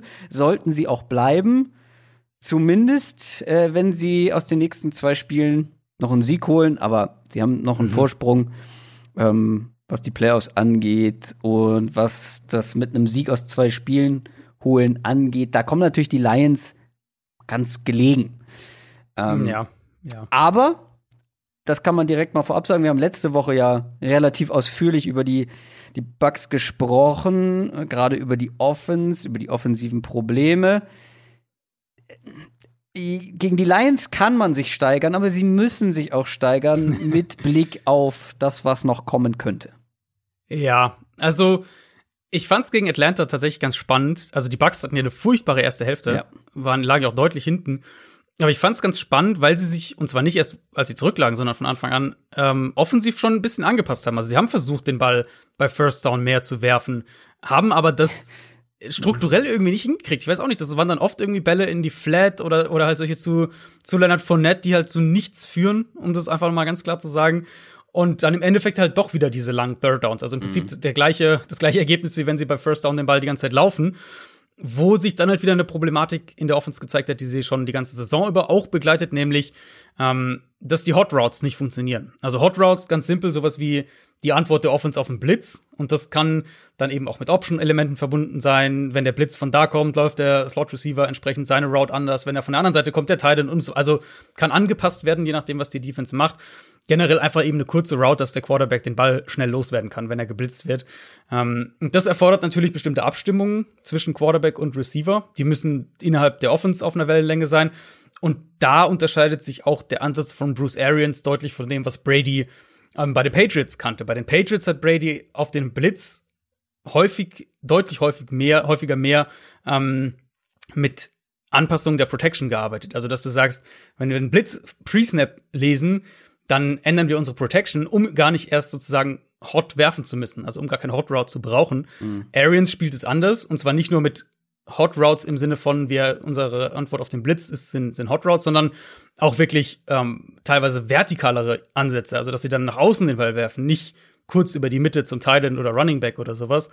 Ähm, und da müssen natürlich alle auf einer Wellenlänge sein und der Quarterback muss die Offense auch sehr gut kennen. Und das braucht einfach Zeit. Und Atlanta hat das mehrfach bestraft, gerade auch mit den, mit den Third Down Blitzes. Ähm, zweite Hälfte dann deutlich besser, da haben sie auch übers Kurzpassspiel mehr hinbekommen. Fand ich aber interessant zu sehen, dass sie versucht haben, was umzustellen. Und als sie dann in der zweiten Hälfte den Ball mehr werfen mussten, auch bei, bei Early Down eben nicht, also nicht unbedingt vertikal werfen mussten, aber halt mal fünf, sieben, neun Yards tief und nicht dauernd irgendwie nur Screens oder, oder zum Running Back, ähm, dass das auch funktioniert hat. Also sie können das sozusagen. Ist halt nur die Frage, wie, ja, wie häufig wir das sehen. Die Lions mhm. werden wahrscheinlich nicht der Maßstab sein. Das ist, ja, also gegen Tennessee war das echt wieder ein ziemlicher Offenbarungseid. Abgesehen von Okwara auch nix im Pass Rush, Run Defense schlecht. Ähm, Coverage ist ein Riesenproblem. Und ja, Detroits Defense, das, ich sehe nicht, wie die Tampa in irgendeinem Bereich stoppen wollen, ehrlich gesagt. Ja, ich beschäftige mich ja gerade für ein neues Royal Fumble Video mit möglichen Headcoach-Kandidaten. Ich habe es schon überall mhm. angekündigt, damit ich es auch auf jeden Fall umsetze. Ja, und da tauchen überall, ähm, da habe ich erstmal recherchiert, sämtliche Artikel gelesen, um Namen zu sammeln, bevor ich die dann alle auseinander ähm, klabüser. Sagt man das? Nee, weiß ich nicht. Ähm, irgend so ein Wort würde da jetzt passen. Äh, auf jeden Fall, in all diesen Listen taucht überall Byron Leftwich auf. Ähm, ja, der Offensive ja. Coordinator der Bucks. Und das, also, wenn für mich jemand dieses Jahr kein Bewerbungsschreiben abgegeben hat, dann eben Byron Leftwich. Mhm. Das ist ein anderes Thema, aber das noch mal als, ähm, ja, als, als Recall auf letzte Folge und natürlich auch auf das, was du jetzt gesagt hast. Also, da muss dann schon, glaube ich, äh, ein bisschen mehr kommen fürs, fürs Resümee. Ja, es ist, halt, es ist halt auch super viel Politik einfach. Und Leftwich wird halt jetzt schon seit Jahren von Bruce Arians ja, das stimmt. Ja, das getutert ja. und aber auch halt gepriesen. Ähm, und sowas bringt dich halt dann in die Listen, ja. wenn Leute schreiben, ah, wer könnte ein Headcoach sein? Dann siehst du hier irgendwie acht Zitate von Bruce Arians, wo er sagt, hier, das ist der nächste tolle Headcoach. Und dann geht halt diese ganze Maschinerie los. Kurz noch, ähm, auf die andere Seite des Balls geguckt, die Lions Offense. Ähm, ja, bin ich mal gespannt, ähm, wie sich das entwickelt mit Matthew Stafford und wer dann da kommt als Head Coach, als GM bei den Lions, ähm, wie, mhm. sie das, wie sie das angehen, ist ein gutes Thema für die Offseason. Äh, weil Stafford hat jetzt noch mal einen Schritt nach vorne gemacht. Ähm, ja. Jetzt wird die, die Herausforderung natürlich ähm, nicht gerade einfach mit den Buccaneers, aber haben die Lions vielleicht offensiv irgendeine Art von Chance? Also Stafford spielt halt echt gut aktuell. Er hat wenig um sich rum, was die Skill Positions angeht. Marvin Jones dann noch am ehesten und dann eben Hawkinson so Findest ein bisschen mit Abstrichen. Du? Also ich finde die Skill Positions, ja, ja Golladay fehlt Golladay und das ist ein halt nicht, riesen ja. Downgrade. Aber ja, klar, es ist nicht das, nicht das Maß aller Dinge, aber mit Hawkinson hast du einen guten, guten Tight End. Marvin Jones ist kein schlechter Receiver. Daniel Mendola ist kein halt. schlechter Slot Receiver. Es ist nicht schlecht, Swift. aber letztlich hast du halt immer noch äh, einen Nummer 2 Receiver auf deiner Nummer 1 und einen soliden Tight End, würde ich sagen, und halt einen Rookie Running Back, der. Hätte Carson Wentz gerne gehabt, zeitweise, dieses Jahr. Ja, gut. ja, also Stafford hatte gegen die Titans Probleme mehr Probleme gegen den Blitz auch. Das wird Tampa sicher testen wollen. Ähm, Joe Dahl auf Center war gegen Tennessee ein ziemlich großes Problem. Falls Ragnar nochmal fehlt, dann sehen wir sicher auch einiges an, an Linebacker-Blitzes von den Bucks über die Mitte. Das haben sie in der zweiten Hälfte gegen Atlanta auch mehrfach sehr gut gemacht. Und ich meine, also Stafford mit dem, was er um sich rum hat, offensiv, ist, glaube ich, gut genug, um Tampa auch weh zu tun. So ähnlich wie es Matt Ryan letzte Woche dann ja auch geschafft hat. Aber halt, und da geht die Parallele für mich auch irgendwo weiter, die Lions Offense ist auch inkonstant genug, um dann eben drei, vier Drives nichts zu produzieren, vielleicht einen Turnover sogar noch, und dann entgleitet dir das Spiel halt schon gegen, vermutlich schon, weil deine eigene Defense einfach zu schlecht ist. Also, Projection, ähm, alles andere als ein mehr oder weniger deutlicher Sieg für die Bucks würde dich überraschen. Ja, weil se also selbst wenn die Bucks sagen, wir laufen den Ball wieder mehr, irgendwie wollen doch wieder mehr aufs Run-Game setzen gegen Detroit, wird das vermutlich auch funktionieren. Also ja, und sie sind ja auch nur, machen wir uns nichts vor, sie sind ja auch nur äh, weniger gelaufen bei First und Second Down, weil Ronald Jones, ihr absoluter Franchise-Running Back, gefehlt hat. Ja, also ähm, gut. Na, ich, ich glaube halt, also die Lions Defense ist einfach so schlecht, dass ich, selbst wenn die Bucks super simpel spielen und diverse Coaching, fragwürdige Entscheidungen treffen, dann ist halt die individuelle Qualität in der Offense so viel besser als das, was Detroit def ja. defensiv hat. Ähm, das sollte bei all den Wackelspielen, die die Bucks schon hatten dieses Jahr, das sollte eigentlich keins davon sein. Kommen wir zum zweiten Samstagsspiel. Um 22.30 Uhr ist Kickoff zwischen den Arizona Cardinals und den San Francisco 49ers. Auch ein prestigeträchtiges Duell mit Geschichte, ein Division-Duell aber ehrlich gesagt auch nur einseitig interessant dieses Jahr zum jetzigen Zeitpunkt. Die 49ers sind offiziell eliminiert von den Playoffs mit 5 und 9 und die Cardinals, die kämpfen noch beziehungsweise brauchen auch jeden Sieg, denn die Bears sitzen ihnen im Nacken. Stehen mhm. 8 und 6 8 aktuell. Äh, das Matchup, das erste, gab es dieses Jahr schon und zwar in Woche Nummer 1 ich habe noch mal reingeschaut, wer da so alles für die 49ers noch auf dem Feld stand. Also das war ein komplett anderes Team einfach. Jimmy ja. Garoppolo, sie hatten alle Running Backs, ich wahrscheinlich das letzte Mal äh, dieser Saison. Ähm, Nick Bosa war mit dabei, George Kittle, alle waren sie da äh, und trotzdem haben sie verloren. Ähm, wie kann das Spiel jetzt trotzdem interessant werden für den neutralen Zuschauer und vor allem aus Cardinals Sicht, wie kann es vielleicht sogar gefährlich werden? Äh, eigentlich, eigentlich nur über die Niners Defense. Also was anderes darf eigentlich Arizona nicht passieren. Wird mit der Seite mal anfangen. Wir kommen ja gleich noch auf die andere. Da, da gibt es ja auch einige noch neue Probleme für die Niners. Also Cardinals Offense findet so ein bisschen ihren Groove wieder in den letzten Spiele. Ähm, was für mich auch damit zusammenhängt, dass, dass äh, Murray einfach fitter aussieht. Also ja. ich weiß nicht, da ähm, da, da gab es ja immer wieder die Aussagen hier von wegen, ähm, ist nicht fit, limitiert ihn nicht und so weiter und so fort. Aber rein von meinem, also einmal rein von meinem optischen Eindruck, wenn ich die Spiele jetzt mir, mir angeschaut habe, und ja aber auch statistisch von dem, was sie machen, ist es für mich eine andere Offense über die letzten zwei Wochen wieder gewesen. Ähm, seitdem mit, äh, im Vergleich zu, zu den Spielen nach, der, nach dem Seahawks-Spiel, wo er sich an der Schulter verletzt hat. Mhm. Ähm, Murray sieht, finde ich, wieder explosiver aus. Er hatte gegen die Giants fünf designte Runs und acht Scrambles, also sehr, sehr viel im Run-Game gemacht. Waren es gegen die Eagles, waren es jetzt auch wieder sechs designte Runs sogar, plus nochmal zwei Scrambles. Also ähm, das ist wieder deutlich mehr ein Faktor und das, das macht die Offense halt natürlich viel gefährlicher. Mhm. Plus das Play-Action-Passspiel sieht auch wieder besser aus. Sie haben, sie haben Hopkins wieder ein bisschen rumbewegt, denn Arnold wird ein immer größerer Faktor ähm, in der Offense. Und dann können sie den Ball auch bewegen. Und, und ich meine, sie haben ihn ja bewegt gegen die Eagles und sie haben sich mehrfach halt selbst in den Fuß geschossen mit den, mit den beiden Red Zone Turnovern, der, der Hopkins Fumble und die Murray Interception, die auch, die war richtig übel. Ähm, da hat er einfach ein Verteidiger überhaupt nicht gesehen. Also sie haben jetzt zweimal den Ball quasi, standen sie schon vor der Endzone und haben halt Punkte liegen lassen. Und trotzdem haben sie ja letztlich offensiv gut gepunktet, den Ball gut bewegt in dem Spiel. Die Niners haben natürlich so gesehen da eine Chance, dass sie mit ihrem Foreman Rush vielleicht einen Zugriff bekommen können. Ich vermute, dass San Francisco relativ wenig blitzen wird, viel Zone Coverage spielt und dann ähm, versucht eben mit dem Foreman Rush gerade gegen die Interior Line der Cardinals auch Druck zu bekommen. Und dafür haben sie auf jeden Fall auch ähm, die Matchups und sie haben äh, ja mit, mit Richard Sherman, der seit letzte Woche nicht so gut aus, aber mit Sherman und mit, mit äh, Jason Verrett, der letzte Woche gefehlt hat, haben sie ja auch zumindest mal gute Cornerbacks auf beiden Seiten und sie verteidigen den Run ganz gut. Insofern haben sie defensiv schon die, die, die Mittel auch, um, glaube ich, eine Offense zu limitieren. Und dann muss man eben schauen, wie Arizonas Plan B gegebenenfalls aussieht. Vielleicht sehen wir auch wieder ein bisschen mehr von dieser, von dieser Spread-Offense, die Kingsbury ja auch immer wieder mal einstreut. Ähm, zumindest die Bills hatten ja damit gegen, ähm, gegen San Francisco vor drei Wochen ein sehr, sehr gutes Spiel offensiv. Da haben sie fast nur 11 Personal gespielt, ganz viel Spread, ähm, Ball schnell verteilt, aber auch wirklich viel vertikal attackiert. Und das könnte so ein bisschen die, ähm, so eine Art Schablone für die Cardinals vielleicht sein. Aber du hast ähm, neue Problematiken in der 49ers Offense angesprochen. Meinst du damit eine mögliche Nick Mullins-Verletzung? Ja, äh, die ist inzwischen sogar schon bestätigt. Kyle Shannon hat das gerade eben noch bestätigt, ah, ja. bevor wir äh, angefangen haben aufzunehmen. Ähm, ja, genau, also es ist eine Ellbogenverletzung. Mhm. Er muss, glaube ich, sogar operiert werden. Uh. Sprich, wir reden von CJ Beathard als, ähm, als Starting Quarterback und da der dritte Quarterback auf der Covid-19-Liste ist, werden sie vermutlich sogar noch ein Backup von irgendeinem Practice Squad sich holen müssen, um den dann äh, als, als Backup zu aktivieren.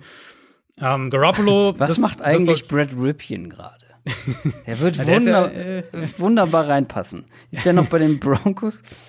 Ich, ich glaube, der ist, äh, ist der mal, ist der nicht sogar im aktiven Kader zwischendurch gewesen? Ich weiß es nicht. Äh, ich hatte den, den Vorschlag in meinen Twitter-Mentions schon, dass sie, äh, dass sie einfach Josh Rosen vom, vom Bucks Practice Squad holen sollen und das ultimative Revenge-Game starten. Uh, auch äh, schön, äh, gegen ja. die Cardinals.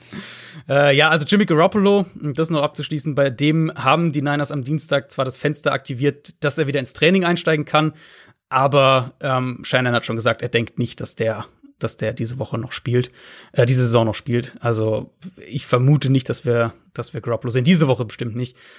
Ähm, wer dagegen zurückkommen könnte, und da sind wir dann so ein bisschen da, was könnten die Niners vielleicht machen, ist George Kittle. Der hat wohl eine Chance zu spielen. Debo Samuel allerdings nicht. Ray Mostert wird auch nicht spielen. Mhm. Ähm, also die Niners müssten eigentlich offensiv so limitiert sein, dass Arizona da schon, schon viele Möglichkeiten hat. Das eine, was dir nicht passieren darf, ist das, was ihm gegen die Eagles mehrfach passiert ist, nämlich, dass du dich von irgendwelchen Screens und, und kurzen Pässen dann mit zig Yards nach dem Catch schlagen lässt, weil das ist natürlich das, was, was Shanahan immer machen kann, dass er irgendwelche Screens äh, frei schemt und du plötzlich irgendwie ähm, aus einem 5-Yard-Screen wird ein 40-Yard-Touchdown. Das sind nämlich die Sachen, die dir natürlich nicht passieren dürfen, aber ansonsten ähm, denke ich schon, dass die Cardinals mit ihren, diesen ganzen Pass-Rush-Packages, die sie haben, wo sie sehr schwer, sehr schwer lesbar sind, ähm, dass sie da den Quarterback auch zu Fehlern bekommen und da, ähm, also da darfst du es nicht verlieren auf der Seite des Balls, sagen wir es mal so. Brad Ripien ist sogar im Active Roster. Ja, siehst du. Laut dem Death Chart, den ich hier vor mir habe, sogar Quarterback Nummer zwei. Hm. Es gibt noch Hoffnung. Es gibt noch Hoffnung. Ähm, das zu diesem Spiel und dann haben wir noch ein drittes Samstagsspiel um 2.15 Uhr in der Nacht auf Sonntag. Die Las Vegas Raiders gegen die Miami Dolphins. Auf dem Papier vielleicht noch für beide Seiten relevant, was die Playoffs angeht. Aber genau genommen eigentlich nur noch für die Dolphins. Für die aber umso mehr. Mhm. Du hast sie bei deinem kleinen Roundup, bei deinem kleinen Überblick vorhin mehrfach genannt. Das ist wirklich ein Kopf-an-Kopf-Rennen äh, da in der AFC um die Wildcard. Unter anderem mit den Ravens natürlich vor allem. Ähm, das könnte bis zum Schluss eng bleiben. Mhm. Die Dolphins ähm, brauchen hier wirklich jeden Sieg und dürfen eigentlich nicht mehr patzen oder vor allem diese Woche nicht patzen, weil dann die Woche drauf ähm, kommen die Bills und die Ravens haben das deutlich einfachere Programm, würde ich behaupten, für die restlichen zwei Wochen mit den Giants und den Bengals, wenn mich nicht alles täuscht. Also jeder Sieg ist hier ganz entscheidend, wenn die Dolphins in die Playoffs wollen. Davon gehen wir jetzt mal auf, äh, aus. Ähm, und ich bin sehr gespannt, wie ja, wir brauchen auch mal eine gewisse Entwicklung von der, von der Dolphins Offense und von Tour.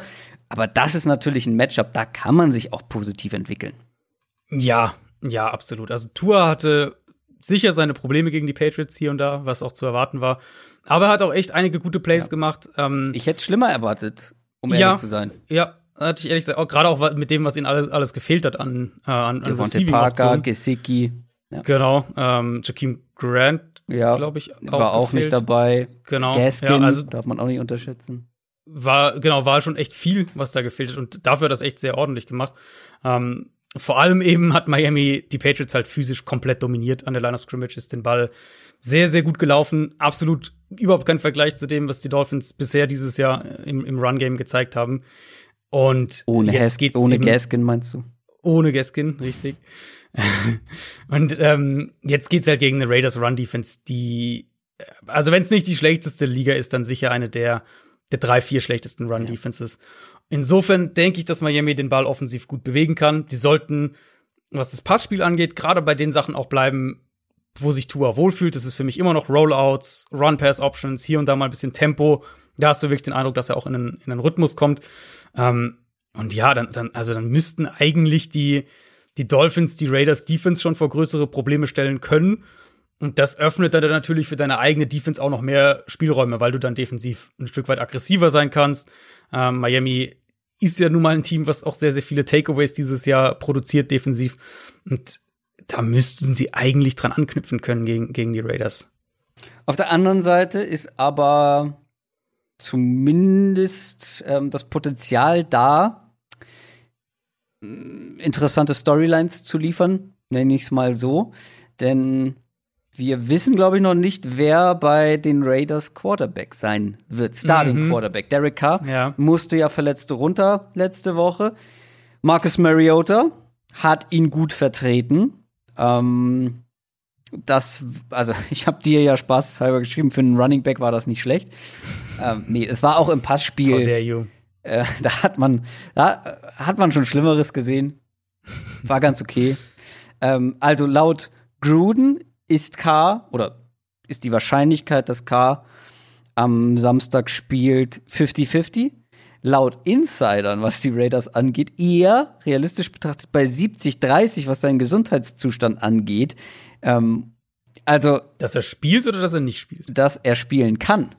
Ah, okay. Das, äh, da habe ich sogar teilweise andere Sachen nämlich gelesen. Also mein Stand vom Montag noch war, dass äh, dass so die antizipierte, also Gruden hat ja direkt nach dem Spiel von einer, Zitat, schwer, schweren Leistenverletzung ge gesprochen.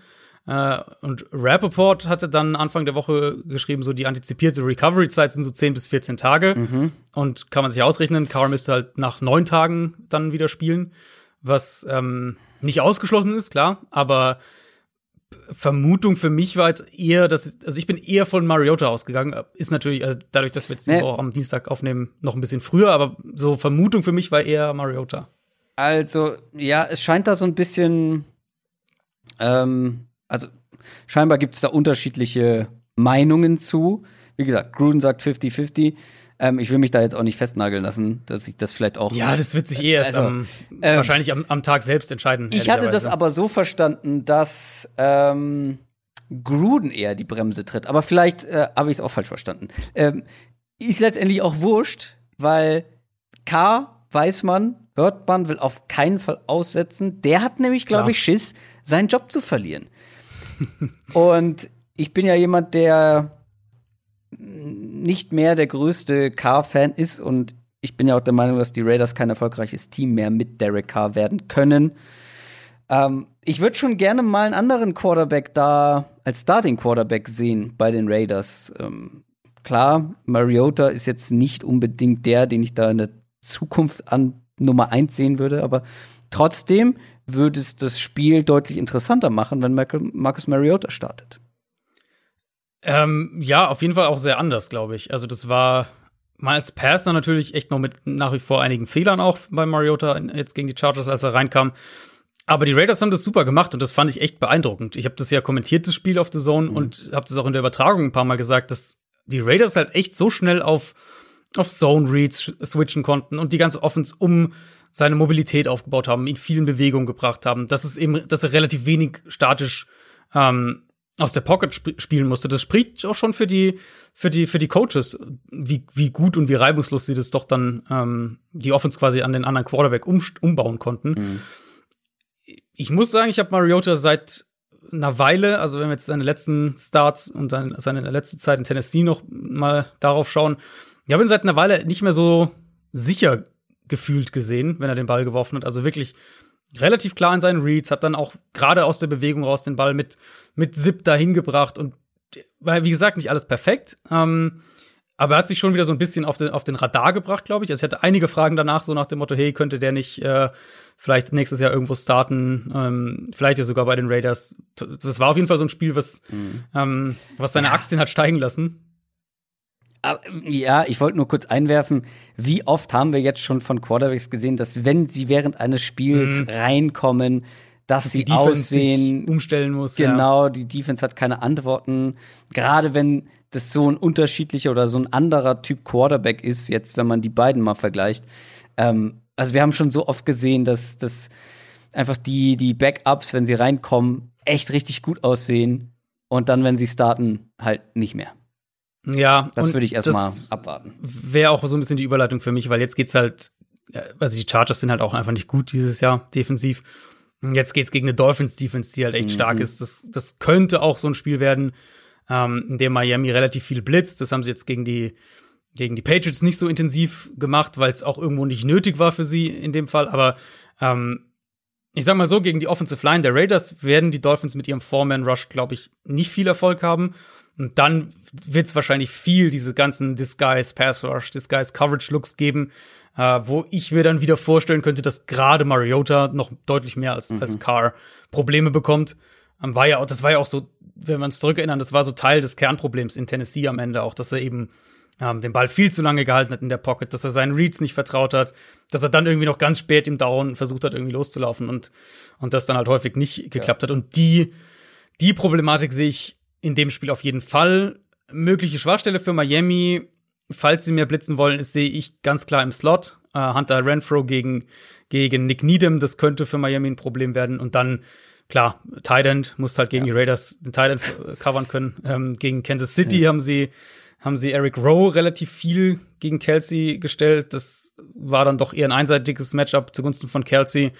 Mm, insofern mal schauen, was sie da sich überlegen. Die Raiders setzen Darren Waller natürlich auch, auch anders ein als die Chiefs. Ähm, als die Chiefs Kelsey. Waller spielt ja viel mehr Inline, viel mehr an der, an der Offensive Line, deutlich weniger, weniger so als, als Wide aufgestellter Tight End. Ja, aber bekommt auf jeden Kelsey Fall so viele Targets wie die besten. Ja, ja, genau. Nee, es ist nur eine andere. Nee, nee, absolut. Es ist halt nur eine andere Einsatz, Art, ihn einzusetzen und dementsprechend vielleicht äh, auch eine andere Antwort, wie die Dolphins dann in Coverage ihn spielen wollen. Ja, also Daryl Waller aktuell ganz klare Nummer eins bei den Raiders. Äh, der mhm. wird so mit Targets vollgeballert die letzten, ich glaube, vier Wochen oder so. Das ist schon, ist schon krass. Das zu den Samstagsspielen kommen wir zur Hauptattraktion. Spiel der Woche. Das ist das Sunday Night Game. Und das könnte ein richtig gutes Spiel werden. Die Green Bay Packers gegen die Tennessee Titans. Die Packers stehen bei vier Siegen in Folge, sind 11 und 3. Die Titans stehen 10 und 4. Du hast es schon gesagt, die Packers haben ihre Division gewonnen. Jetzt geht es darum, den NFC ähm, Nummer 1 Seed zu verteidigen. Aktuell haben sie den. Und die Titans, ähm, die kämpfen mit den Colts Kopf an Kopf um den Division-Sieg. die beiden Teams haben lange nicht mehr gegeneinander gespielt. Ähm, in dieser Konstellation LaFleur, Rabel, Tannehill, Rogers sowieso noch gar nicht. Das wird sehr interessant, das Ganze zu sehen sein. Lass uns mal zuerst über die Packers sprechen, denn es ist etwas eingetroffen, das wir ungefähr so prognostiziert haben oder befürchtet haben, auch zu einem gewissen Grad, wenn vielleicht auch ein bisschen anders. Und zwar war das wieder ein Spiel letzte Woche, wo sie den Deckel nicht draufgepackt haben. Mhm. Wir haben es eher andersrum erwartet, dass sie vielleicht nicht den Abstand nicht hergestellt bekommen und das dann erst gegen Ende machen. Es war genau umgekehrt. Sie sind losgeprescht, aber haben dann den Sack nicht zugemacht und am Ende wurde es tatsächlich noch mal eng. Die Packers haben jetzt schon einige Spiele gehabt, ja. wo sie nicht so dominant waren über, über 60 Minuten, wie sie das sein könnten. Denn sie können sehr dominant sein. Man hat es auch am Anfang des, äh, im Spiel gegen die Panthers gesehen. Rogers hat sogar gesagt nach dem Spiel, wenn man so spielt, wird es in den Playoffs gegen richtig gute Gegner sehr, sehr schwierig. Da habe ich mich mhm. gefragt, woran liegt das denn genau? Also das Problem war ja dann vor allem offensiv, dass halt gar nichts mehr ging, beziehungsweise man ähm, ja einfach nicht mehr, nicht mehr punkten konnte. Ist es das Play-Calling? Wird man zu konservativ mhm. oder wo, wo hakt's? Ja, also ich glaube, also ich glaube, man kann es so ein bisschen mit so einem ähm, ich versuche mal, ich versuche mal eine Analogie. Ich glaube, man kann es so ein bisschen mit einem, ähm, mit so einem, weißt du, diese alten Dampfloks, wo du noch so Kohle reinschippen musst, ja. vergleichen. Wenn die Packers gerade früh im Spiel sind, ähm, dann haben sie immer diese Phasen, oft sind es auch schon, also der erste Drive, häufig die, der gescriptete Drive sowieso meistens sehr gut bei den Packers, aber auch darauf aufbauend, haben sie so Phasen, wo so gefühlt fünf Leute Kohlen in die, in die Lok reinballern und das halt wirklich also äh, Volldampf voraus ist. Also, dass sie wirklich die Playdesigns haben, dass sie vertikal attackieren, dass, dass Rogers Plays macht, dass die Receiver Plays machen, dass sie, ähm, dass das Play-Action-Passspiel super klappt. Und dann haben sie diese Phasen, und die, genau wie du gesagt hast, in, in mehreren Spielen, ähm, wo sie so gefühlt 20 Minuten sagen, jetzt, jetzt fahren wir mal auf Sparflamme. Also man natürlich nicht absichtlich, aber Stark. Hat ein bisschen gedauert, aber. aber dann kam er. Noch, er kam noch. Ähm, ja, und, und das ist, es ist, ich weiß, also weiß natürlich nicht, wie viel davon im Kopf der Spieler irgendwie ist, dass die sich ein bisschen runternehmen, keine Ahnung, aber es ist schon so, dass sie dann den Ball ein bisschen mehr laufen, dass sie dann ein bisschen weniger vertikal gehen, dass sie das Risiko versuchen zu minimieren. Und das endet dann eben häufig darin, dass sie plötzlich irgendwie dreimal nacheinander panten. Und auf einmal ist deine 20 Punkte Führung sind nur noch drei Punkte, so bisschen überspitzt gesagt. Aber solche, so vom Typ her, solche Spiele mhm. ähm, hatten sie schon häufiger. Und da bin ich voll bei dir. Also Punkt eins, das, da will ich mehr Spiele noch von ihnen sehen, wo sie das ganze Spiel über äh, durchpowern, also wirklich auch das ganze Spiel über dann so gesehen den Fuß auf dem Gaspedal halten und, und weitermachen und nicht offensiv nachlassen. Mhm. Plus, anschließender Gedanke, gegen die Titans kannst du dir das wahrscheinlich nicht erlauben, ja, weil genau, Tennessee ist offensiv ja. zu gefährlich. Genau diesen Punkt habe ich hier auch stehen. Darf dir gegen die Titans nicht passieren. Mhm. Und das ist ja auch ein Playoff-Charaktertest sozusagen. Das ist eigentlich ein Playoff-Team, auf das sie, auf das sie mhm. treffen. Und ähm, ja, wenn wir jetzt mal kurz rüberschwenken zu der Titans Offense, ähm, die ja durchaus, wenn sie den, äh, um mal in der Analogie zu bleiben, wenn sie mal ins Rollen gekommen sind, wenn sie direkt da die Kohle reingeschippt haben, dann rollen die halt weiter, dann klickt alles und dann sind die auch kaum noch aufzuhalten. Klar, äh, perfekte Analogie mit der Dampflok in Bezug auf Derrick Henry natürlich. ja. Das haben wir jetzt in den letzten Wochen gesehen gegen zwei schlechte Defenses. Jetzt kommt die Packers Defense, die ist durchaus schlagbar, auch am Boden. Mhm.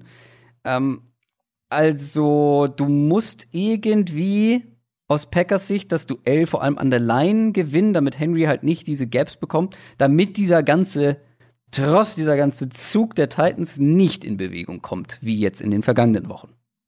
Ja, und es ist halt wirklich ein, so ein bisschen ein Drahtseilakt. Also, und deswegen bin ich auch sehr gespannt, wie der defensive Gameplan äh, für die Packers aussieht. Dass Green Bay keine gute Run-Defense hat, das müssen wir, glaube ich, jetzt nicht ausführlicher ähm, erläutern. Das, das haben wir oft genug schon besprochen. Ist sicher auch irgendwo ein Play-Calling oder, oder ein Design-Problem.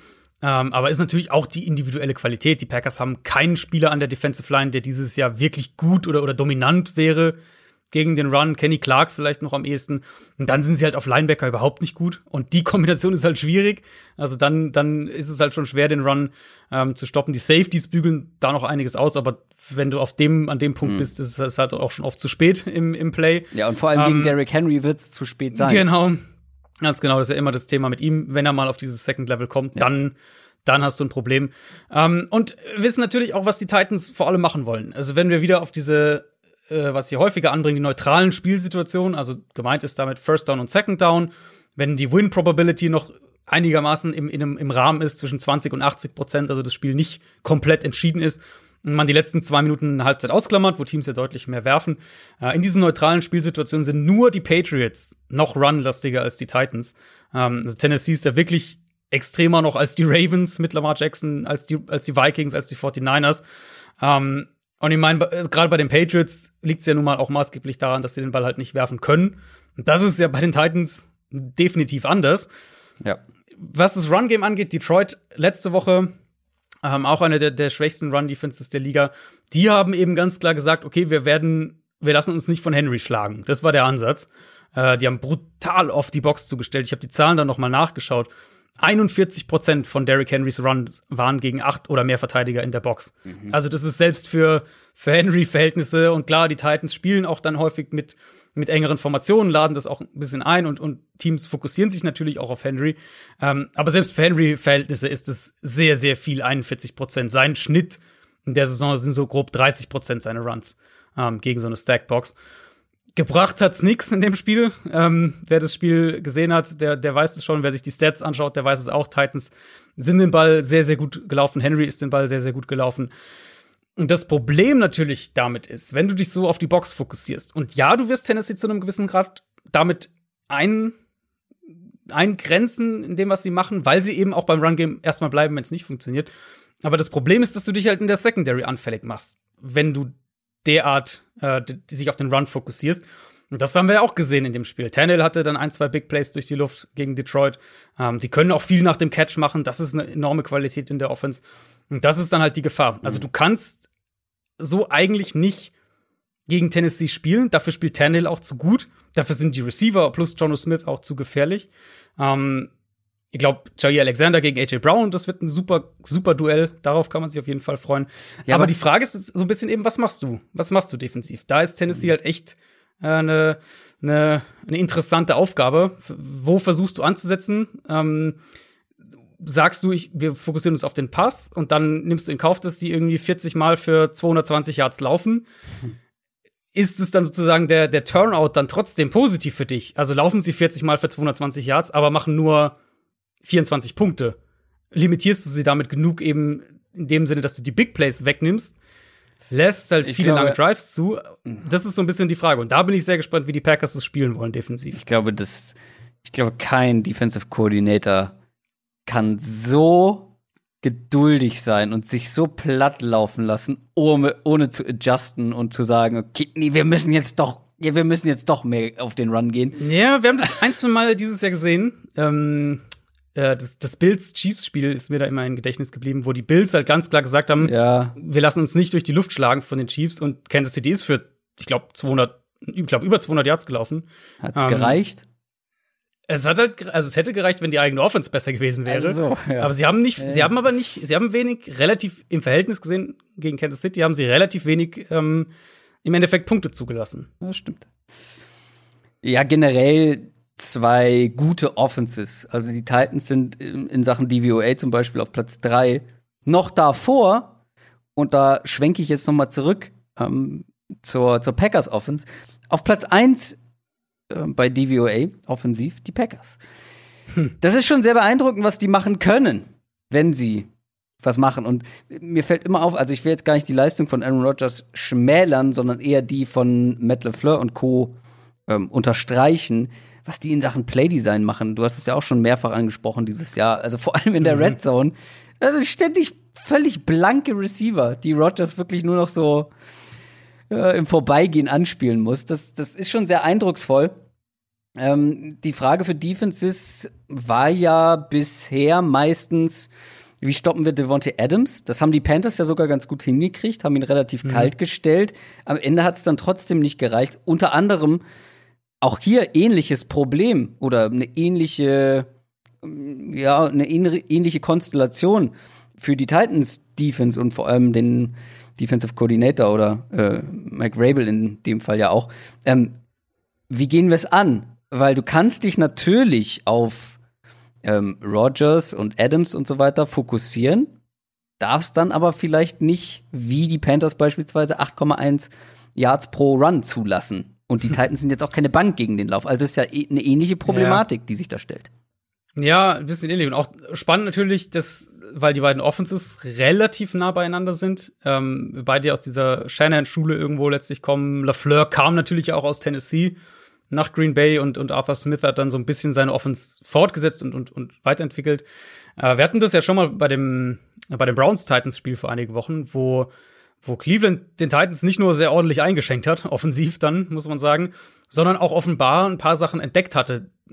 Zum Beispiel, dass die Titans in bestimmten Bereichen gegen Empty Sets Probleme hatten. Das haben die Browns dann immer wieder eingebaut in der Offense. Mhm. Da bin ich schon gespannt, was die Packers vielleicht spezifisch gegen die ähm, gegen die, die diese Defense einbauen. Gibt natürlich Unterschiede. Also Cleveland und Tennessee sind sehr, sehr nah beieinander offensiv. Green Bay nochmal ein bisschen weg davon. Ähm, die Browns sind beispielsweise auch deutlich enger Information, in ihren Formationen, deutlich mehr aus, aus Heavy Personnel. Spielen relativ viel auch mit drei Titans, mit, mit nur einem Wide Receiver teilweise auf dem Feld. Das macht Green Bay fast gar nicht. Die Packers sind so gesehen schon relativ klar. 11 Personnel, 12 Personnel und 21 Personnel, eben mit den, mit den zwei Backs auf dem Feld. Äh, machen aber schon immer noch am meisten mit den drei Wide Receivern aus 11 Personnel.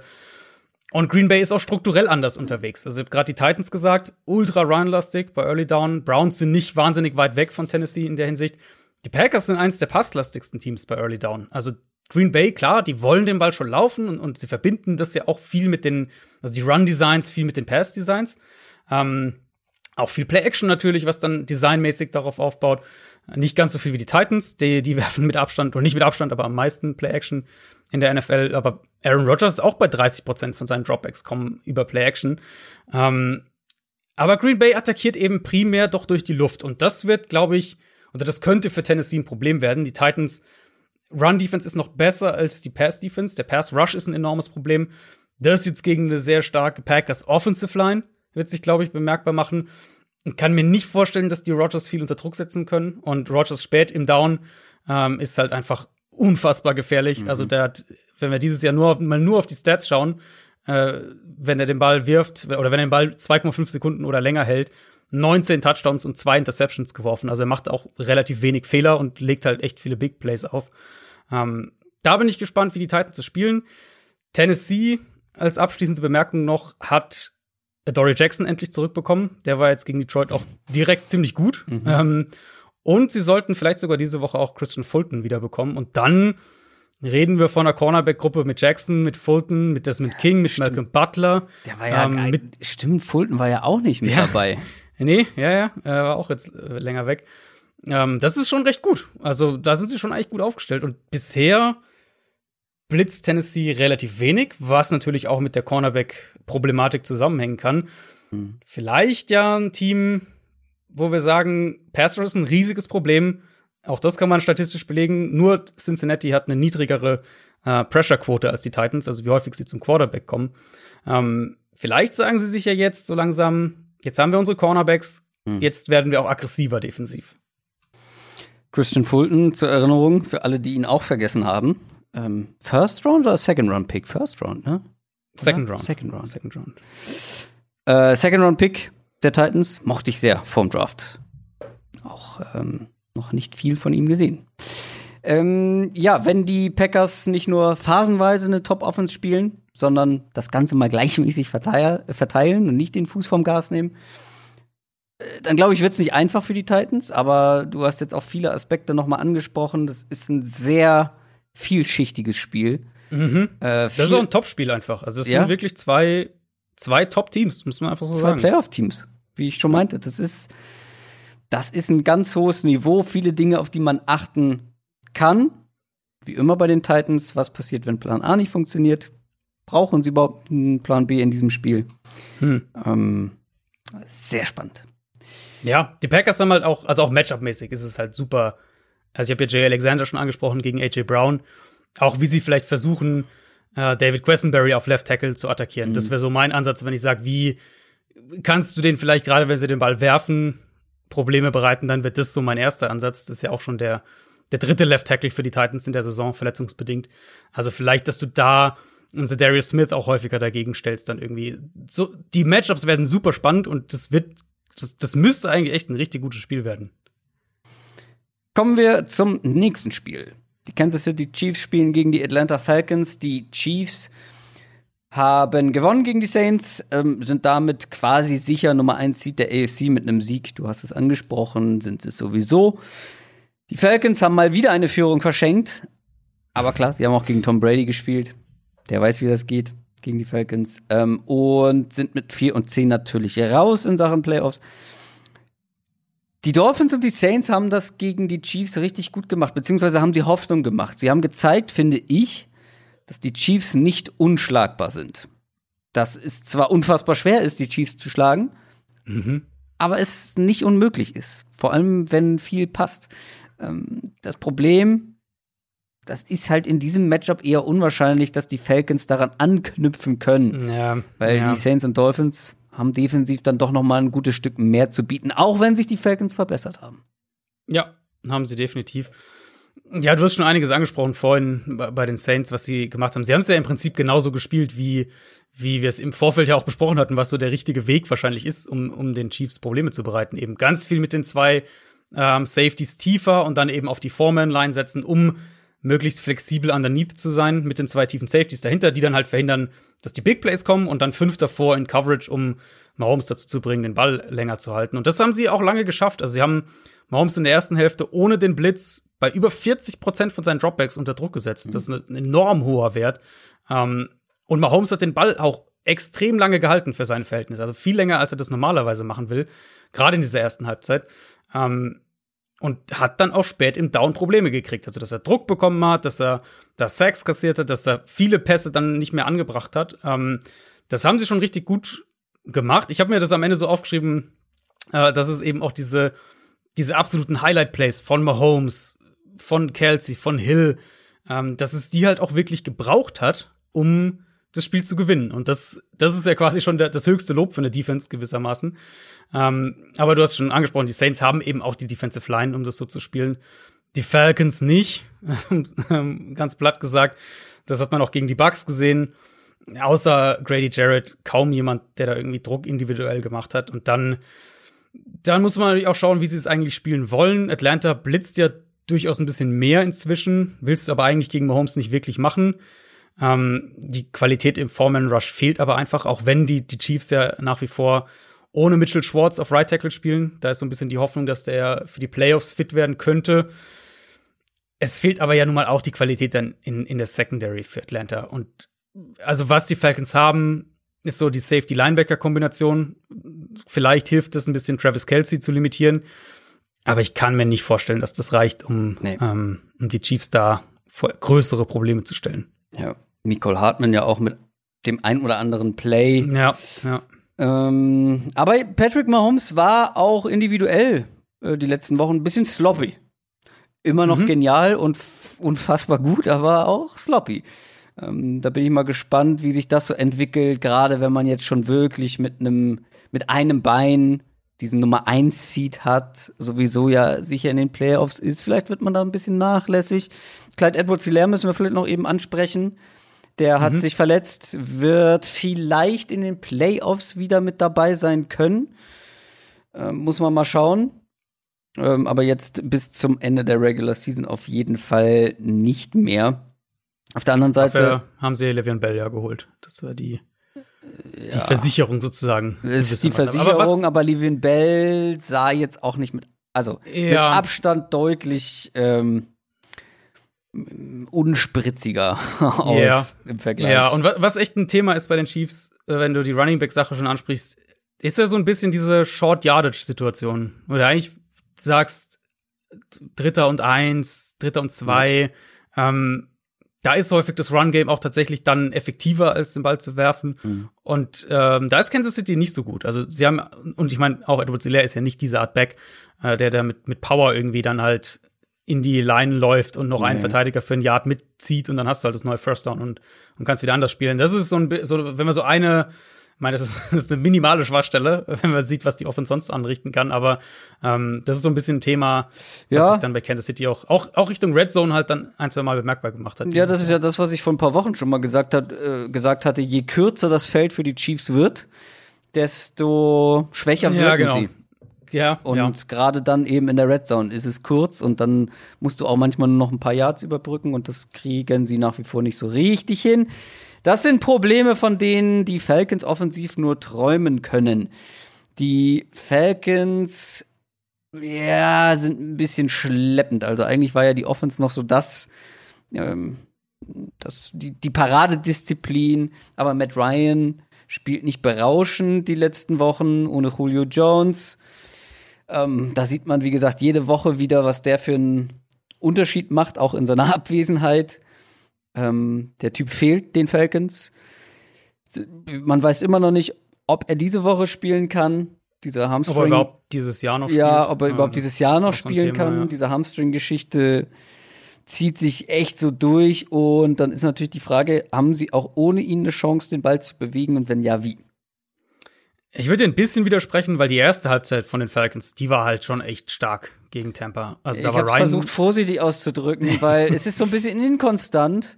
Ja. Auch schon ja. über die letzten Wochen ja. hinweg. Ähm, klar, da blitzt Gut, das, das immer halt, mal wieder auf. Das sind halt die Falcons. Das ist halt inkonstant. Das ist halt das Motto. Ach so. Gewissermaßen. Ähm, Der Claim. ja.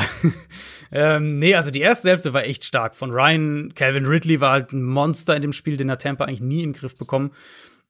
Im Endeffekt halt, und das ist ja so dieses, ja, warum, warum geben denn die Falcons immer eine Führung ab? Und das, das der Wahnsinn ist ja halt, dass es wirklich auf, auf verschiedene Arten immer kommt. Also, weiß ich, bei den Chargers kannst du es irgendwie auf, oft festmachen, entweder an irgendwie bescheuerten Coaching-Entscheidungen oder Special Team oder sowas. Mhm. Bei Atlanta kommt es halt aus allen Richtungen, mal ist es das, mal ist es das. Und in dem Fall, sie hatten halt irgendwie so zwei, drei Ungenauigkeiten im, im Passspiel in der zweiten Halbzeit. Sie haben einen Touchdown dann verpasst, weil, weil Antoine Winfield einen super Play gemacht hat. Ähm, sie hatten dann zwei, dreimal Probleme bei Third Down mit den, mit den Linebacker-Blitzes der Bucks. Und das hat dann schon ein bisschen gereicht, um dass dir das Spiel quasi aus der Hand gleitet, weil halt die Defense dann eingebrochen ist gegen Tampa. Und dann hast du das Spiel halt wieder aus der Hand gegeben. Glaubt, es wird Kansas City gerade was die, was die Blitzing-Geschichte angeht, werden sie auch ein bisschen versuchen. Die blitzen ja eh recht gerne und bringen dann auch, auch die Linebacker und Safeties über die Mitte häufiger als Blitzer. Also ähm, sicher was, was die Chiefs auch versuchen werden. Gegen die Saints waren sie da deutlich zurückhaltender, haben viel ähm, viel, viel Man-Coverage zwar gespielt, aber eher dann sozusagen Spieler gedoppelt und nicht geblitzt und, und Breeze dazu gezwungen, den Ball länger zu halten. Das könnte auch Teil der Taktik sein gegen die Falcons, weil wir von Matt Ryan ja doch einige Spiele hatten die letzten Wochen, wo er den Ball mh, mm, oder wo er, wo er Probleme hatte, wenn er den Ball in der Pocket länger halten musste. Um dem entgegenzuwirken, wäre es natürlich super wichtig, Julio Jones zurückzubekommen. Mhm. Das ich würde es mal nicht damit rechnen, aber letztlich spekulieren wir da und werden es wahrscheinlich auch erst am Spieltag wissen, könnte ich mir vorstellen. Ähm, weil Kansas City hat inzwischen echt solide Cornerbacks oder kriegt solides Cornerback-Play von seinen, von seinen Cornerbacks mit Mittel Jerry Sneed, der super spielt. Ähm, jetzt kommt ja die Andre Baker da auch noch mit dazu. Der ist ja inzwischen auch aktiviert, der darf ja jetzt auch spielen. Also mal schauen, ob Atlanta vielleicht sogar versucht, ein bisschen mehr über den Run zu kommen in dem Spiel. Da kann Kansas City ja durchaus sehr anfällig sein, aber du musst halt letztlich durch die Luft mithalten können, wenn du gegen die Chiefs gewinnen willst. Und ich glaube, mhm. das Spiel, ähm, also wenn die Falcons das gewinnen wollen, dann wird es halt nur über einen Shootout funktionieren. Ja, oder halt das, was ich so äh, erwähnt hatte, wenn die, also wenn die Chiefs tatsächlich irgendwie schon mit einer halben Gehirnhälfte in den Playoffs sind. Und wir haben Vielleicht, ja. ja. Wir haben Aber ja, sie werden halt, es ist halt jetzt ein Heimspiel und du kannst ja, den, den, den Top-Seed perfekt machen. Ja. Wir haben es schon häufiger mal gesehen, dass da so ein bisschen der Kopf woanders ja, war bei, ja. bei manchen Teams. Und auch die Chiefs äh, war ja auch wieder ein Spiel, wo man langsam reingekommen ist. Ähm, ja, vielleicht verlieren sie irgendwo mal noch so eins. Dass jetzt die Falcons sind. Äh, mal schauen. Die Steelers spielen gegen die Colts. Auch ein sehr interessantes Spiel. Die Colts, Auge um Auge mit den Titans, was den Division-Sieg angeht, stehen 10 und 4. Die Steelers nach elf Siegen zum Start, jetzt mit drei Niederlagen in Folge, 11 und 3 logischerweise der Rekord. Ah, die Steelers. Ja, über die müssen wir mhm. sprechen. Dass die nicht so gut sind wie ihr Rekord, nachdem sie ohne Niederlage gestartet sind. Okay, dass man dann krachend gegen die Bengals versagt, das fand mhm. ich dann doch überraschend, vor allem die Art und Weise, weil das war sehr, sehr schlecht. Diese Offense, und wir haben mehrfach gemahnt, an uns lag es nicht. Wir haben wirklich wochenlang gesagt, Leute, diese Offense, da läuft es nicht rund. Das ist zu eindimensional. Ähm, die haben seit vier Wochen nicht mehr als 20 Punkte aufs Board gebracht. Seit vier Wochen die 20-Punkte-Marke nicht mehr geknackt. 20 Punkte. Das ist jetzt wirklich nicht viel. Und das jetzt so mal als einleitendes Statement. Du musst mehr als 20 Punkte machen, glaube ich, um die Colts zu schlagen. Davon gehe ich aus, ja. Davon gehe ich aus. Also, ja, wir, wir waren ja immer sehr skeptisch bei den Steelers und ich will da jetzt gar nicht groß nachtreten, weil ich weiß, es gibt auch genügend Steelers-Fans, die uns da zugestimmt haben, wenn, das, wenn wir darüber geredet haben. Ähm, habe auch einiges anderes zu hören bekommen, wenn ich sie halt, ich glaube, bei, als sie, ich glaube, als sie 11 und 0 waren oder sowas, hatte ich sie halt nur an 4 im Power Ranking. Mhm. Äh, da gab's, da gab's auch einiges an, an Kommentaren. Und Hate. ich muss natürlich, ja, ja, absolut. Ähm, ich muss natürlich fairerweise auch sagen, also, dass der Einbruch dann so krass kommen würde, das hatte ich jetzt auch nicht unbedingt erwartet. Und nee. ich glaube, dass das, dass es so gravierend da doch noch mal ist, ähm, hängt für mich auch konkret damit zusammen, dass Ben Roethlisberger schlecht spielt mhm. oder schlechter als vor ein paar Wochen.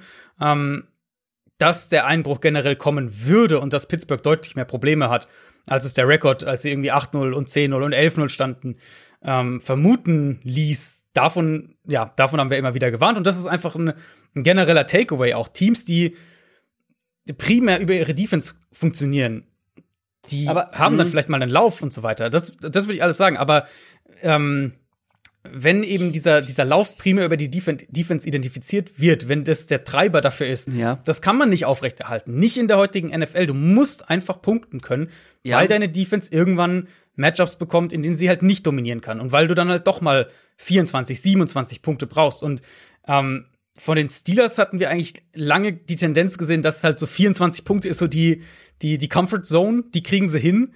Ähm, im Moment ist, sind wir halt nicht mal da. Und wenn, es ist sogar noch extremer. Also wenn wir, ähm, wenn wir Pittsburgh aktuell sehen, sagen, okay, es, eine, es war eine mittelmäßige Offense in, in, in den ersten zwei Saisondritteln.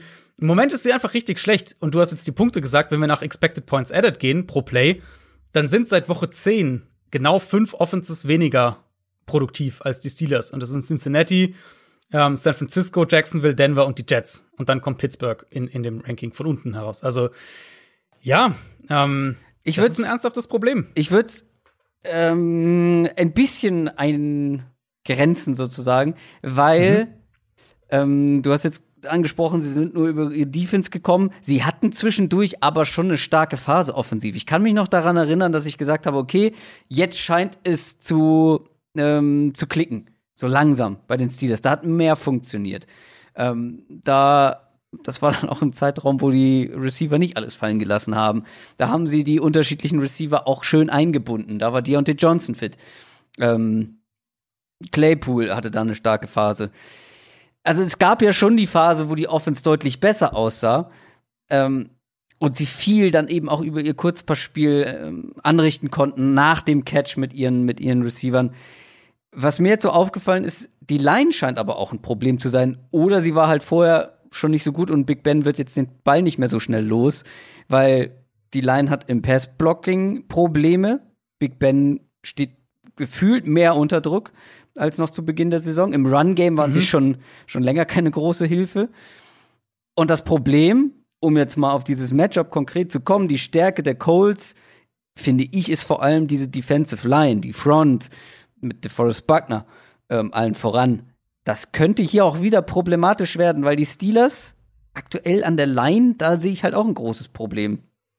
Ja, also ja, stimme ich voll und ganz zu. Es ist, für, um deinen Gedanken noch mal kurz aufzugreifen, es ist halt für mich was eine Offense, ja, die, die teilweise best, also deutlich besser funktioniert hat als im Moment. Ähm, aber die sich immer so ein bisschen angefühlt hat, wie so, als wäre sie halt das Komplementärstück zur eigenen Defense gewissermaßen. Auch von der Art und Weise eben, wie sie gespielt haben. Hier, wir kontrollieren den Ball, viele kurze Pässe, dann haben wir ein, zwei Big Plays. Und wenn wir halt vier, wenn wir irgendwie zwei Touchdowns und, und zwei Field Goals oder sowas in der Richtung scoren, dann gewinnen wir wahrscheinlich, weil die Defense halt wenig zulässt. Ähm, aber schon da war ja der, der Spielraum für Fehler einfach minimal. Und mhm. in meinen Augen kommen jetzt halt ähm, verschiedene Probleme einfach zusammen. Das ist Playcalling, die, die Struktur der Offense setzt eben auch viel darauf, dass sie konstant in Isolation gewinnen, also Receiver 1 gegen 1 gewinnen, die Blocker im Run-Game 1 gegen 1 gewinnen. Die Routes arbeiten relativ wenig zusammen. Pass Passing Game und Run Game hatte ich ja schon einige Male thematisiert, ähm, sind nicht gut verknüpft. Und da muss man auch einfach sagen, dass sie nicht die Qualität haben, um konstant so zu gewinnen. Und, und es ist auch einfach super anstrengend, konstant so zu gewinnen. Ähm, dann, ja, also Big Ben spielt halt echt schlechter. Gegen Cincinnati hat er ja, also der hätte ja fünf Interceptions haben können in dem Spiel. Das war also. Also war wirklich schwach. Ähm, und jetzt eben ein Matchup, was du angesprochen hast, genau richtig. Die Coles Defense, auch die hat ein bisschen nachgelassen. Auch die ist jetzt sicher keine Defense, wo du vorher davor schlotterst, wenn du gegen die spielst. Aber aber ähm, die, ja. glaube ich, gerade auch für Pittsburgh kein gutes Matchup darstellt. Eben das, was du gesagt hast, Matchup an der Line, Foreman Rush sollte ein Problem werden für Pittsburgh. Und dann, wenn man das eben kombiniert damit, dass Indianapolis eben sieben in Coverage droppen kann, diszipliniert ist in seinen Coverages in der Regel, gut in der Mitte des Feldes, auch in, in Coverage Safety Linebacker ist. Ähm, vom Matchup her müsste das eigentlich die nächste Defense sein, die Pittsburgh in viele Punts zwingt, ehrlich gesagt. Und, und ähm, weil Pittsburgh muss halt konstant lange Drives kreieren und gegen eine gute Defense immer noch traue ich ihnen das einfach nicht zu aktuell. Aber bevor jetzt alle Steelers-Fans frustriert abschalten, es gibt auch auf der anderen Seite, finde ich, gute Matchups für die Defense. In dem Fall für die Steelers Defense gegen die Colts Offense. Die Colts ja, mit drei Siegen in Folge, drei Spiele davon, oder es waren, nee, die drei Spiele waren gegen zwei der schlechtesten Defenses der ganzen Liga. In diesen drei Spielen stand Philip Rivers insgesamt 17 Mal bei 17 Dropbacks unter Druck. Drei Spiele zusammengerechnet. Zum Vergleich, genauso viele hatte Deshaun Watson gegen die Colts in einem Spiel. Und auch viele andere Quarterbacks. Jared Goff, glaube ich, zum Beispiel auch. Und noch ein paar mehr. Das nur mal so als Vergleich. Wir haben ja auch einmal angesprochen, dass er in einem Spiel gegen die Raiders war, nur einmal unter Druck stand. 17 Mal in drei mhm. Spielen. Gegen, das waren auch keine guten Fronts und die O-Line funktioniert wieder besser. Aber jetzt kommt eine gute Front und gegen gute Fronts mhm. hatte man schon Probleme dieses Jahr. Gegen die Browns zum Beispiel, ja. gegen die Bears ja. hatte Rivers kein gutes Spiel, gegen die Ravens ähm, ich glaube, zwei Spiele hat man davon ja auch verloren. Äh, das kann der Schlüssel für die Steelers sein. Ja, muss es wahrscheinlich sogar, ne? Also ehrlicherweise, ich glaube, sie müssen halt darauf hoffen, dass sie mit der Defense das Spiel relativ low scoring halten, dass die halt 20 Punkte reichen, um zu gewinnen, so rum. Mhm. Ähm, also Colts O-Line haben wir auch einige Male schon thematisiert. Sicher eine Enttäuschung im Vergleich zu dem, was wir erwartet haben. Aber ja immer noch irgendwo so die weiß ich nicht, acht, neun beste, zehn beste Line, irgendwie sowas in der, in der Range. Uh, Stonzo ist ja auch wieder da inzwischen.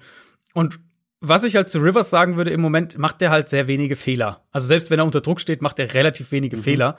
Ähm, ich denke nicht, dass die Colts den Ball laufen können, was sie jetzt ja die letzten Spiele besser konnten, aber eben, du hast angesprochen, die entsprechenden Defenses halt auch auf der anderen Seite. Ja, und wenn du wenig ähm, unter Druck stehst, hast du auch weniger Möglichkeiten, machst du auch weniger Fehler, ja, ist richtig. Aber ich glaube halt schon, dass Indianapolis den Ball werfen kann. Mhm. Mit, den, mit dem, was sie an Waffen haben, ähm, mit dem, wie Rivers den Ball recht schnell auch verteilt, in aller Regel. Sprich, du ähm, den, den Pass auch so ein bisschen aus dem Spiel nehmen kannst. T.Y. Hilton spielt deutlich besser als in den als in den meisten Spielen, die du eben aufgezählt hast, wo sie gegen starke Fronts gespielt haben, wo mhm. er teilweise überhaupt kein Faktor war, wo wir uns gefragt haben, was ist mit T.Y. Hilton los? Ähm, du hast einen Zach Pascal, die Titans, Heinz natürlich auch. Und wenn das eben passiert, und da sind wir wieder so ein bisschen bei diesem Knackpunkt, die Colts über 21 gehen, dann wird es halt eng für Pittsburgh. Und dann reden wir halt vielleicht wirklich davon, dass die Browns in der Division aufschließen können. Ja, und die Browns können diese Division sogar noch gewinnen, weil ja. es in Woche 17 das direkte Duell gibt. Also das ist ein ganz kritisches und richtungsweisendes Spiel, vor allem für die Steelers, glaube ich. Mhm. Ähm, ja, Pittsburgh muss es eigentlich tatsächlich gewinnen, ähm, sonst haben sie halt wirklich das Endspiel in Woche 17. Ja. Ähm, aber auch für die Colts in gewisser Weise, weil jetzt eben nach drei Wochen mhm. Mal wieder eine richtige Defense kommt. Ähm, ja, man muss halt gucken, wie viel dann von den Steelers offensiv kommt, aber ähm, die Colts Offense sah jetzt in den letzten Wochen echt gut aus. Hier können sie es mal beweisen oder mhm. unterstreichen. Und die Colts sind auch besser in, in generell in Form, ähm, muss man ja muss man ja einfach so so feststellen. Ja, ja. Aber auch für die Colts natürlich, ähm, wenn wir jetzt bei den Steelers angesprochen haben. Also Colts zum einen könnten natürlich die Division äh, an die Titans verlieren und ähm, die Colts müssen auch noch ein bisschen nach unten schauen. Also wir haben über Miami gesprochen, über die Ravens gesprochen. Die könnten theoretisch ja, auch ja. beide noch an, an, an den Colts vorbeiziehen und dann bist du auf einmal raus aus dem Playoff-Picture. Ja, klar. Also auch ähm, was, das, was die Playoffs angeht für beide Teams, gerade für die Colts, die haben, glaube ich, noch mehr zu verlieren ähm, als die Steelers. Aber das wird ein sehr, sehr spannendes Spiel, auch aufgrund von mehreren Faktoren. Die Ravens spielen gegen die Giants. Die Baltimore Ravens mit drei Siegen in Folge stehen 9 und 5. Die Giants zwei Niederlagen in Folge, 5 und 9. Vor zwei Wochen sahen die Giants noch wieder Favorit in der NFC East aus. Hm. Jetzt, jetzt nicht mehr, weil die Offense nichts gerissen bekommt. Hm. Vor allem nicht in der Red Zone, äh, letzte Woche. Jetzt kommt da mit der Ravens Defense eine, die zumindest gegen schwächere Offenses richtig gut spielen kann. Jetzt ist die Frage für die Giants: letzte Hoffnung, dass Daniel Jones wieder fit ist? Ja, muss eigentlich fast sein, ne? Also, dass er nicht nur spielen kann, sondern wirklich auch fit ist, dass er ja, sich genau. auch bewegen kann. Ähm, ich erwarte die Ravens Defense sehr aggressiv in dem Spiel, wie auch, wie sie auch letzte Woche gegen Jacksonville gespielt haben. Mhm. Da haben sie äh, Gardner Minshew bei mehr Dropbacks geblitzt als nicht geblitzt. Das ist immer schon ein ganz guter erster Indiz dafür, was die Defense so vom Quarterback hält. Und von der Idee her ähnliches vermute ich hier auch. Also die Giants, sie haben uns ja schon mal klar gezeigt, dass sie Daniel Jones eben auch zu früh zurückgebracht haben, indem halt Colt McCoy dann letzte Woche gespielt hat gegen, gegen äh, ja. Cleveland. Ist noch offen, wer da spielt. Befürchtung ist natürlich, selbst wenn Jones spielt, dass er vielleicht fitter ist als in dem Cardinals-Spiel, also hoffentlich, äh, hoffe, sonst würden sie ihn nicht aufstellen. Ähm, aber dass er vermutlich trotzdem nicht der Faktor als Runner sein wird, als er vor, wie, der er ja vor der Verletzung war, wo wir es ja auch einige Male thematisiert haben. Und seine, seine Pocket Awareness ist halt immer noch unter aller Kanone. Also, das ist halt ein Wahnsinn teilweise. Insofern, Baltimore sollte defensiv schon Schaden anrichten können, vielleicht irgendwie ein paar Turnover forcieren, auf jeden Fall einige Male zum Quarterback kommen.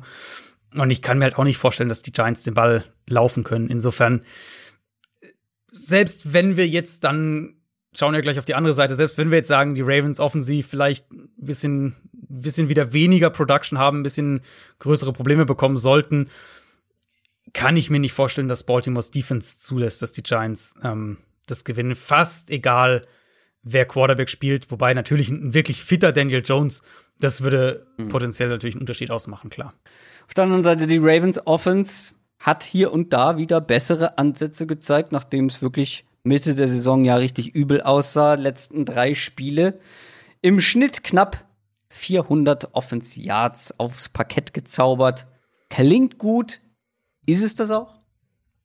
Also, das, sagen wir so, die Offense ist noch weit davon weg, äh, repariert zu sein. Und das wird auch ein sehr spannendes Offseason-Thema werden, ähm, wie Baltimore das angeht. Es ja. sind halt noch zu viele Fragen im Passspiel einfach. Also selbst, selbst jetzt gegen Jacksonville zum Teil hatte Lamar Jackson ja auch wieder so ein, zwei nicht so also, schöne Bälle. Und es war ja. wieder das gleiche Problem. Es war wieder das gleiche Problem. Die Bälle segeln, die, die heben ab mhm. quasi. Die haben eine komische ja. Flugkurve, sind dadurch zu lange unterwegs. Und das äh, mit meinem äh, Amateurverständnis vom Quarterback-Play, von Quarterback-Mechanics, das ist, ein, das ist ein mechanisches Problem, das ist ein technisches Problem. Mhm. Ja, gerade auch bei Lamar, der ja im College teilweise damit Probleme hatte und es dann ja letztes Jahr eigentlich abgestellt hatte. Genau, also eigentlich, ja. ähm, also bei Lamar war es meistens eine, eine Beinarbeitgeschichte. Jetzt dieses Jahr hat er auch häufig dieses, dass er äh, dass er den Ellbogen so ein bisschen droppt und dann halt den Ball häufig in so einer Sidearm-Bewegung wirft. Ähm, und da segelt er ihm halt häufig auch ein bisschen weg. Aber was sich ja jetzt seit einigen Wochen echt zeigt, ist, dass das Run-Game deutlich mehr Durchschlagskraft hat. Mhm. Ähm, auch Lamar Jackson selbst den Ball wirklich gut läuft. Und das wird halt jetzt ein spannender Test in dem Spiel, weil diese letzten Wochen, wo wir jetzt davon reden, Offense verbessert, waren halt Dallas, Cleveland und Jacksonville, ähm, die alle sicher im unteren Liga-Viertel sind, was Run-Defense angeht. Und die Giants sind da relativ gut. Allen voran äh, in der Defensive Line mit, mit Dexter Lawrence, mit Tomlinson, auch Leonard Williams. Und ähm, so ein Punkt, den wir ja bei den Ravens zwischenzeitlich sehr deutlich gesehen haben und das ja auch äh, thematisiert haben, als die Offense diese, diese, diese Probleme wirklich hatte, war ja eben, dass sie eins gegen eins an der Line of Scrimmage weniger gewinnen und dass sie dann ihr Option-Run-Game alleine nicht trägt. Und das könnte in dem Spiel tatsächlich wieder ein Faktor werden, weil dazu haben die Giants auf jeden Fall die Mittel, um eben ähm, zu sagen, wir gewinnen mit dem, mit dem Foreman-Front, wir ähm, kontrollieren die Line of Scrimmage und ihr müsst uns anders schlagen. Ihr müsst mehr, mehr Blocker hinstellen, ihr müsst es über andere Wege lösen. Sollte es dazu kommen, also falls die Lions, äh, falls die Giants die Line of Scrimmage kontrollieren können, dann bin ich gespannt, wie Baltimore den Ball werfen kann. Ähm, also Jackson hatte dann auch wirklich ein paar sehr gute Pässe gegen Jacksonville, das sollte da nicht untergehen.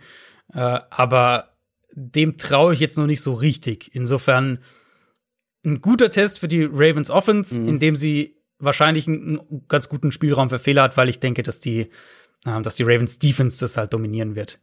Ja, und dass Mark Andrews ähm, wieder zurück ist, scheint ganz gut zu sein. Zumindest hm sah das jetzt mal ganz gut aus, nachdem der Start der Saison ja, naja, ja, ja, ja, mittelmäßig war. Deswegen glaube ich auch, dass die Giants Defense mit der Front an der Line Impact haben muss, weil sonst, also die Coverage äh, haben sie nicht, um, um auch um Marquise Brown hatte jetzt ein, zwei äh, gute Plays in den letzten Wochen. Äh, Mark Andrews ist zurück. Also ich glaube, da reicht es dann nicht. Ja, weiß ich gar nicht so, weiß ich gar nicht so ganz genau, weil sie haben ja Safeties, die ganz gut spielen. Sie haben Bradbury, der dann jetzt wiederkommen sollte. Der hat ja. Kommt er? Äh, letzte Woche. Müsste eigentlich. Der letzte Woche, ja, der war ja auf der äh, Covid-19-Liste. Ähm, sie haben ja. eigentlich schon Coverage-Qualitäten. Ja, ja, kommt zurück. Also insofern, wenn sie das halt schaffen, wenn die Ravens wirklich ins Passspiel gehen müssen, könnte ich mir schon vorstellen, dass die so ein bisschen wackeln. Okay. Ähm, ja, trotzdem muss bei den Giants aber insgesamt viel passen, ne? Dann auch offensiv ja, natürlich. Ja, ähm, gerade Ravens ja. sind ja auch gut drauf, ähm, haben wieder etwas mehr Spielraum für Fehler, ähm, die sie vorher in der Saison nicht hatten. Kommen wir zu den Seattle Seahawks und den Los Angeles Rams. Das ist noch ein richtig gutes Spiel in Woche Nummer 16. Die Seahawks mhm. stehen 10 und 4, sind wieder an 1 der NFC West haben die Rams überholt, nachdem die tatsächlich ja gegen die Jets verloren haben, wie auch immer sie mhm. das gemacht haben, äh, sind 9 und 5. Ganz wichtiges Match vor allem auch. Es ist ein direktes Duell in dieser Division. Die Rams haben wieder was gut zu machen nach der vergangenen Woche. Hm. Jetzt ist die Frage, war das jetzt ein Ausrutscher oder gibt es hier wirklich einen Grund zur Sorge für alle Rams-Fans? Es gibt einen Grund zur Sorge, aber der ist eigentlich nicht so neu. Ähm, dass es halt gegen die Jets so krass zum Tragen kam, hat niemand gerechnet. Ich meine, ich habe selber ja von, weiß gar nicht mehr, was ich gesagt habe, ich habe irgendwas in Richtung Beatdown oder sowas oder, oder, oder klare Sache. Irgendwas in der Richtung habe ich, glaube ich, gesagt. Ähm, nee, was die Jets gemacht haben, ist eben wirklich die Rams Offense an der Line of Scrimmage. Also mal ganz platt gesagt, ihnen auf die Fresse zu hauen. Und zwar oft und gründlich. Also das war wirklich krass. Ähm, weil wir reden ja viel von, von so übergreifenden Football-Geschichten und, und übergreifenden Taktiken und so weiter und so fort. Aber manchmal hast du halt solche Spiele, wo du einfach an der Line of Scrimmage physisch dominiert wirst. Und das haben wir insbesondere mit der Interior Offensive Line der Rams haben wir das halt einfach mal knallhart gesehen. Und es gibt dann Teams, die das ausgleichen können, weil sie eben, weil die Offense anders strukturiert ist, weil sie generell flexibler reagieren können, weil der Quarterback das vielleicht auch anderweitig umsetzen kann. Ähm, ja, die Rams da, aber sind halt keines dieser Teams. Ich habe da ein, zwei Zahlen rausgesucht zu ja, Jared gerne. Goff gegen Druck dieses Jahr. Mhm, gerne. War ja schon immer ein Thema. Aber wenn Jared Goff unter Druck gesetzt wird in einem Spiel, dann hast du einfach gute Chancen zu gewinnen, weil der mhm. Leistungsunterschied, das, was Goff dann zeigt im Passspiel, das ist, das ist viel Licht und Schatten. zwischen kein Druck und Druck. Yards pro Versuch, pro Passversuch, ohne Druck 8,4, mit Druck 4,1. Das ist einfach mal halbiert im Schnitt. Ähm, der hat genauso viele Interceptions bei Druck geworfen wie ohne. Dabei sind es natürlich viel mehr Plays ohne Druck, logischerweise. Ähm, Adjusted Completion Percentage fällt von 84% ohne Druck auf 61 mit Druck. Also eigentlich in sämtlichen Statistiken ein kompletter Leistungseinbruch. Also das nochmal, um das zu unterstreichen, wie ja, wichtig das auch gegen Goff ist. Und genau, und, und das also ist ja dann nicht nur, dass, dass Goff irgendwie unter Druck steht, sondern in der Regel geht damit ja einher, Rams können wahrscheinlich den Ball nicht gut laufen in dem Spiel, sprich, sie müssen mehr in lange Downs gehen, sie können weniger Play-Action vielleicht spielen und Goff muss das Spiel mehr aus der Pocket machen. Und das sind ja dann eben, das, das ist ja meistens das, was dann, oder oft das, was dann da dahinter steht, ähm, dass er eben auch mehr Druck bekommt. Und deswegen sind die Rams halt letztlich auch sehr Matchup-abhängig, eine Wundertüte irgendwo, Richtung Playoffs jetzt auch ähm, gedacht, weil sie sind halt einerseits sind, sind sie in der Lage, absolut komplette Spiele abzuliefern mit einer sehr gut designten, sehr effizienten Offense, mit einer Top-Defense. Ähm, und in dem Gesamtpaket gibt es halt nicht viele Teams in der NFL aktuell. Aber sie sind halt auch in der Lage, ähm, dass die Offense einfach komplett lahmgelegt wird, wenn sie, ist jetzt ein bisschen vereinfacht formuliert, aber wenn sie halt die Line of Scrimmage verlieren. Das haben wir gegen Miami gesehen, das haben wir, ähm, wir haben es gegen die Niners gesehen und jetzt haben wir es eben auch gegen die Jets gesehen, weil sie davon abhängig sind, dass das Run-Game funktioniert, das Play-Action funktioniert, dass die Screens funktionieren. Ähm, wenn aber halt dauernd deine Line mhm. in der Mitte zerstört wird, hast du bei allen drei Sachen nicht wirklich ja. eine Chance, weil dann funktioniert das Zone-Run-Game nicht, dann ähm, bekommst du in Play-Action viel mehr Druck und dann werden auch viele deiner Screens einfach zerstört. Und da fehlt eben der Plan B und das hängt für mich dann auch ganz stark mit den, mit den Limitierungen zusammen, die Jared Goff halt einfach hat. Ja, aber da müssen wir jetzt, das können wir ja alles schön daherreden, jetzt müssen wir aber auf dieses Matchup gucken. und da ist halt ja. die Frage, ähm, ja. können die Seahawks das? Weil wenn sie das nicht können, ist es ja ein ganz anderes Spiel und dann kann die Rams Richtig. Offense auch wieder viel besser aussehen. Richtig, und wir haben es ja gesehen, das Spiel vor fünf Wochen. Und ähm, da haben die Seahawks halt überhaupt keinen Zugriff ja. auf die Line of Scrimmage bekommen. Ja. Ähm, da haben die Rams das wirklich dominiert in der Hinsicht. Ähm, haben Goff auch kaum unter Druck setzen können. Und das, obwohl sie recht viel geblitzt haben.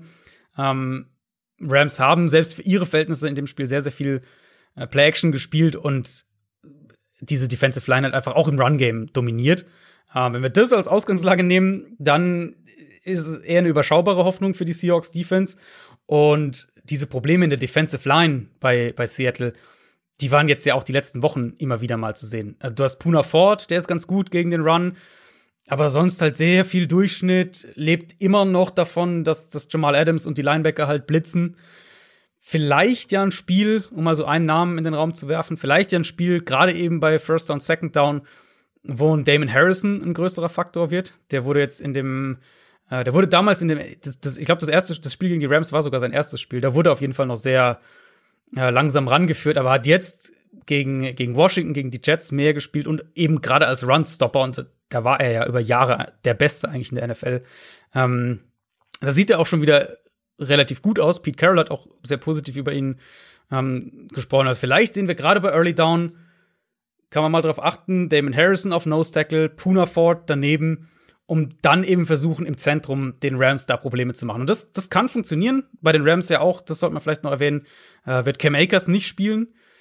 Insofern, ja. vielleicht kriegen hm. die Rams, kriegen die Seahawks da ein bisschen einen besseren Zugriff, gerade im, was, was das Run-Game angeht. Äh, Cam Akers ist, glaube ich, schon der beste Back in diesem Backfield. Ähm, aber bei den Rams macht es halt nicht den allergrößten Unterschied. So ein bisschen das wie bei stimmt. den 49ers und stimmt, Henderson ja. und auch, na, wie heißt er, Malcolm Brown, ähm, haben jetzt auch schon zeigen können, teilweise, dass sie ganz gut einspringen. Ähm, das stimmt. Mit Henderson ist es halt ein bisschen, ähm, darauf wollte ich hinaus damit. Mit Henderson ist es halt ein bisschen anderes Run-Game, weil sie mehr nach außen auch laufen. Mm. Also er ist ja mehr so der, der Big Play-Runner. Der braucht den Platz auf jeden Fall. Genau. Ähm, mit Akers in meinen Augen haben die Rams halt eher ein konstanteres Run-Game.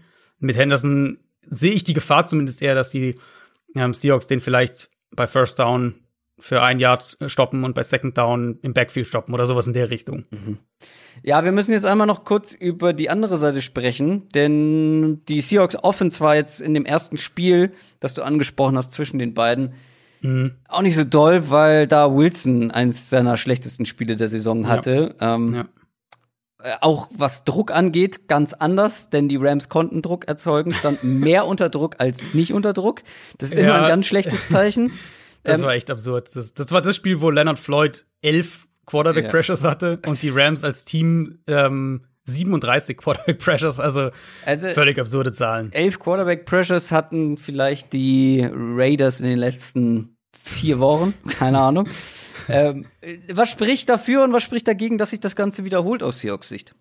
Naja, also das Passing Game der Seahawks ist halt echt schwierig im Moment. Gegen die mhm. Giants mhm. war das so, gegen die Eagles, auch gegen Washington jetzt wieder. Die Big Plays, die kommen einfach viel schwerer für Seattle als früher in der Saison. Wir hatten ja auch ein bisschen drüber schon gesprochen, dass sie ähm, dass sie generell konservativer geworden sind, bisschen mehr Run Game bei Early Down, bisschen mehr die kurzen Pässe. Das war auch gehen auch kaum noch tief, oder? Wenn ich das, genau, wenn ich das Diagramm gesehen habe von Wilson ja, diese Woche oder letzte Woche. Genau, gehen weniger tief. War auch gegen Washington ganz klar ähm, zu sehen. Und sie natürlich auch Gameplan abhängig dann. Du spielst gegen Washington, starke Defensive Line.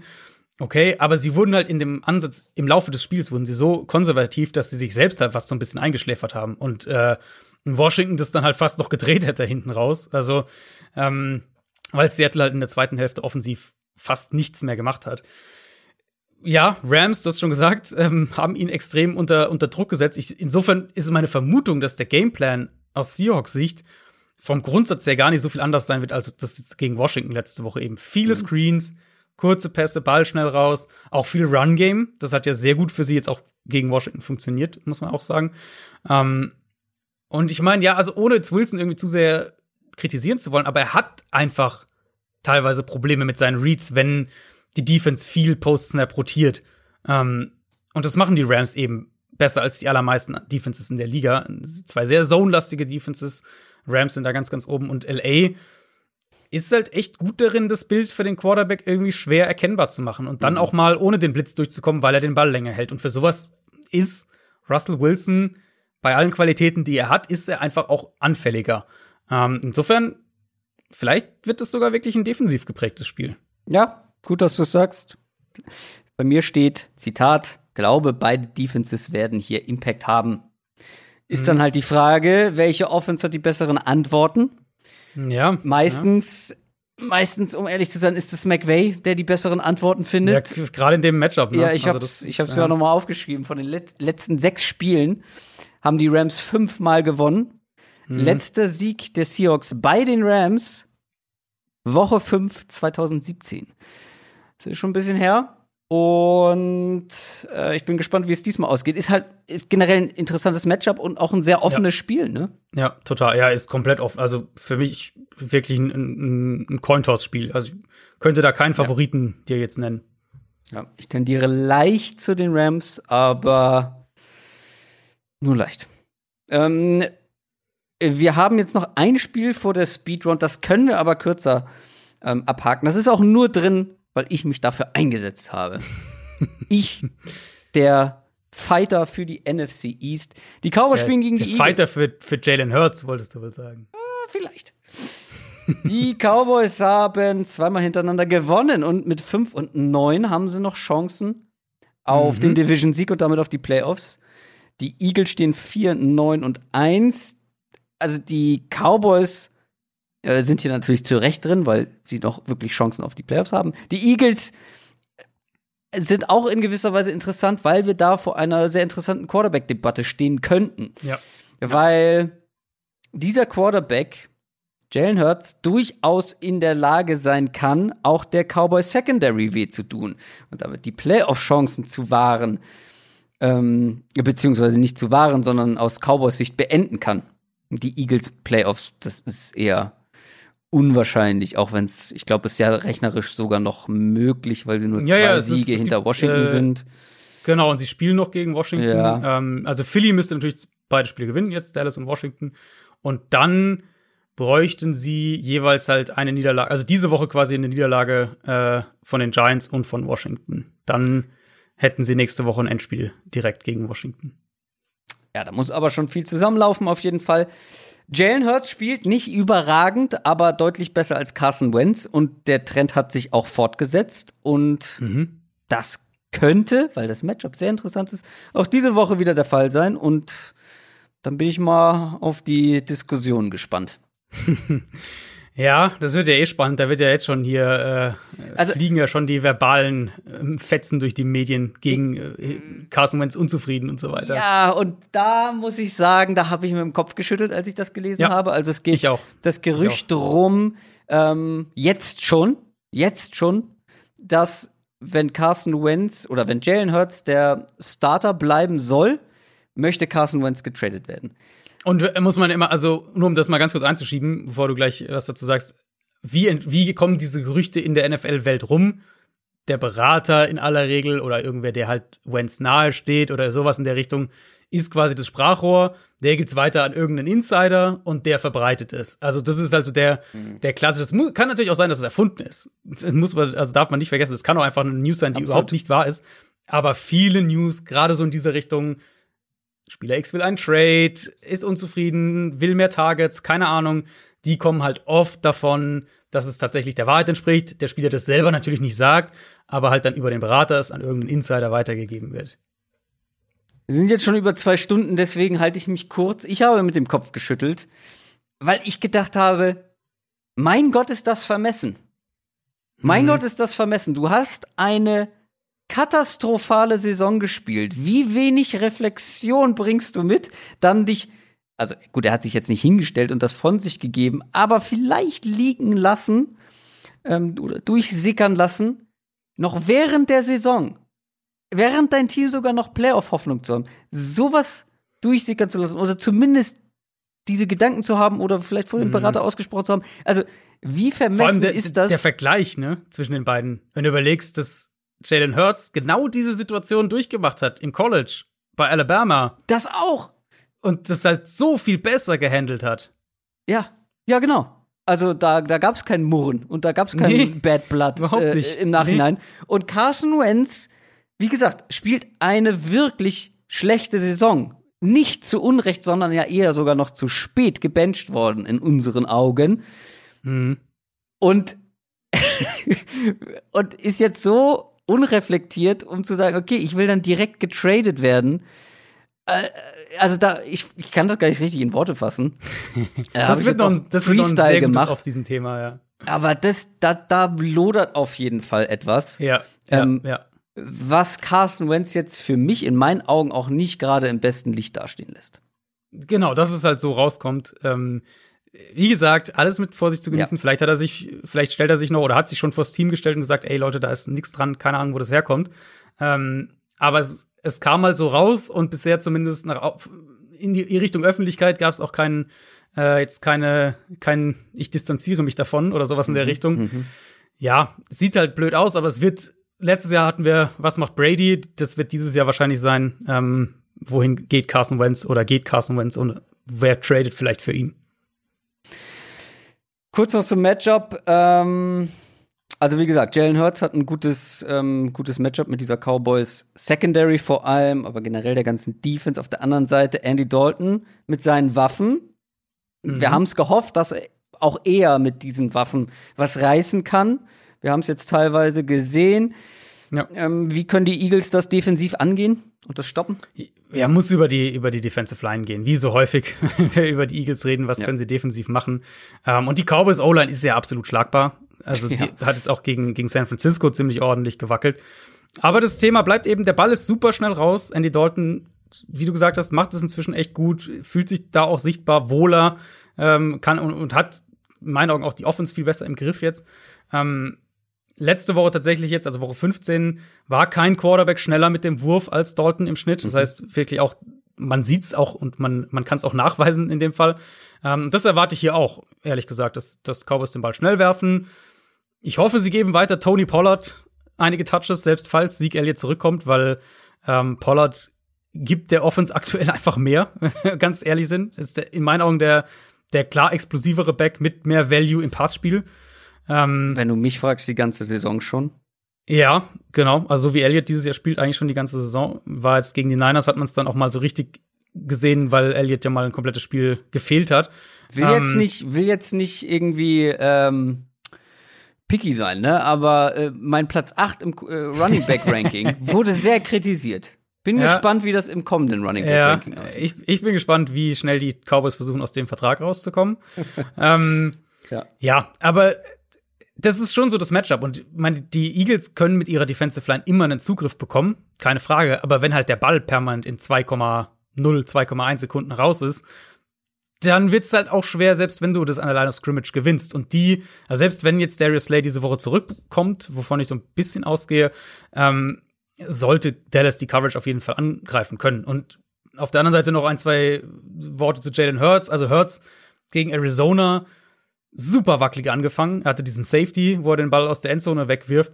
Ähm, und dann waren die Eagles ja recht schnell auch deutlich hinten. Und ich dachte ehrlich gesagt nicht, dass sie da noch mal reinkommen. Aber dann halt wirklich paar Big Plays gehabt, auch nach dem Catch. Und was ich bei Hurts echt beeindruckend finde, ist ähm, das Ballplacement, wenn sein Read eben da ist. Dann wirft er wirklich super Bälle in, in mini kleine Fenster rein. Ähm, du hast halt bei ihm auch nie das Gefühl, dass sein Spiel irgendwie, dass er, dass er in Panik kommt, selbst wenn ähm, selbst wenn jetzt irgendwie die Pocket einbricht oder wenn der Snap mal nicht gut ist, und das ist natürlich auch ein krasser äh, Gegensatz zu Carson Wentz. Eine Sache, die ich echt auffällig finde und wo ich gespannt bin, ob sie das schrittweise noch umstellen können. Die Eagles haben quasi ihre Pässe über die Mitte aus dem Playbook genommen, seitdem Hurts übernommen hat. Und mhm. das ist eine gravierende Veränderung in der Offense, weil das, was eigentlich Doug Peterson offensiv macht, baut maßgeblich darauf auf oder, oder hängt ganz viel mit Passkonzepten über die Mitte des Feldes eigentlich zusammen. Mit Hurts verlagern sie das Spiel fast komplett nach außen, was sicher einerseits damit zu tun hat, dass sie ihn in Bewegung bringen wollen, ihn aus der Pocket rausrollen, solche Sachen. Ähm, aber halt wahrscheinlich auch damit, dass Hurts das Feld in der Mitte wahrscheinlich noch nicht so gut liest, wo natürlich auch am meisten Traffic ist, wo, ja. wo man am meisten lesen muss. Ich habe es mal jetzt gegen Arizona, habe ich es mal genau nachgeschaut, da hatten sie insgesamt nur acht Pässe in der Mitte des Feldes. Also acht Pässe, äh, die quasi zwischen die die Field Numbers geworfen wurden äh, und über die Line of Scrimmage geflogen sind. Also Screens habe ich jetzt da nicht mit reingerechnet. Und einen einzigen hat er davon angebracht. Also sie haben eine Completion über die Mitte des Feldes ähm, ja. äh, über die Line of Scrimmage. Und um das mal ein bisschen einzuordnen, Kyler Murray, der acht Pässe insgesamt weniger geworfen hat als Jalen Hurts, ähm, Kyler Murray hatte in dem Spiel 18 Pässe über die Mitte und über die Line of Scrimmage und von denen 12 angebracht. Also eine völlig andere, eine völlig andere Offense im Prinzip. Ähm, und das wird, also wenn ihr, falls ihr das Spiel irgendwie schaut oder falls ihr Eagles-Fans seid, dann achtet mal drauf, wie viel sie überhaupt über die Mitte des Feldes arbeiten und arbeiten wollen, weil das war jetzt in den ersten beiden Spielen auch gegen die Saints, ähm, war das schon sehr, sehr auffällig. Für mich auffällig war, als ich gesehen habe, dass die Eagles tatsächlich Favorit sind. Hat mich überrascht. Ich dachte, das könnte mein All-or-Nothing-Tipp ja, werden. Ist äh, der, der Jalen Hurts-Faktor halt, ne? Meinst du? Ja, ich glaube schon. Die haben halt jetzt die Saints geschlagen und gut gegen, gegen Arizona gespielt. So, fast zwei Stunden, zehn Minuten rum und wir kommen jetzt zur Speed Round, aber die können wir diese Woche wirklich kurz halten. Da sind sehr. so langsam kannst du das als, als Drop einspielen. Sehr, da sind wirklich ein paar nicht besonders ja, relevante stimmt. Spiele mit dabei. Jets, Browns. Ja, Jets haben jetzt gewonnen. Nur noch Position 2 äh, im Draft, mhm. stehen 1 und 13, Browns auf Playoff-Kurs. Wir haben schon häufig darüber gesprochen, dass sie auch die Division noch gewinnen können. Ähm, die Rams sind jetzt über die, äh, über die Jets gestolpert. Ähm, das sollte den Browns zu denken geben, beziehungsweise sie sollten gewarnt sein. Mhm. Ähm, und ich glaube, dass die auch die Stärke der Jets Defense beispielsweise ausschalten können. Die D-Line mit ihrer eigenen O-Line. Mhm. Ähm, ich glaube, wenn die Jets da keinen Zugriff bekommen, wovon ich ausgehe, könnte es ein richtig langer Abend werden. Ja, es ist halt wirklich die Frage, ob sie da noch mal so ein Spiel defensiv in sich haben, weil die Browns sind ja so gesehen durchaus gewissermaßen ähnlich wie die Rams, eben viel über Run-Game, viel über Play-Designs, viel Play-Action, wackeln zu einem gewissen Grad, wenn Baker Mayfield mehr machen muss.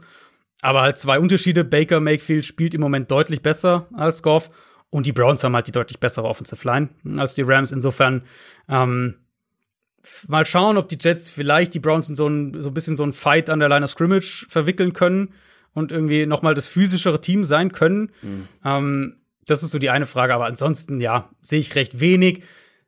Kleiner Zusatz noch, vielleicht können die Jets ja offensiv auch ein bisschen hier wieder was machen, weil Browns Defense, solange du den Pass Rush einigermaßen, äh, einigermaßen in den Griff bekommst, wo mal auch hier muss man sagen, dass die O-Line der Jets gegen die Rams also absolut verheerend war weitestgehend.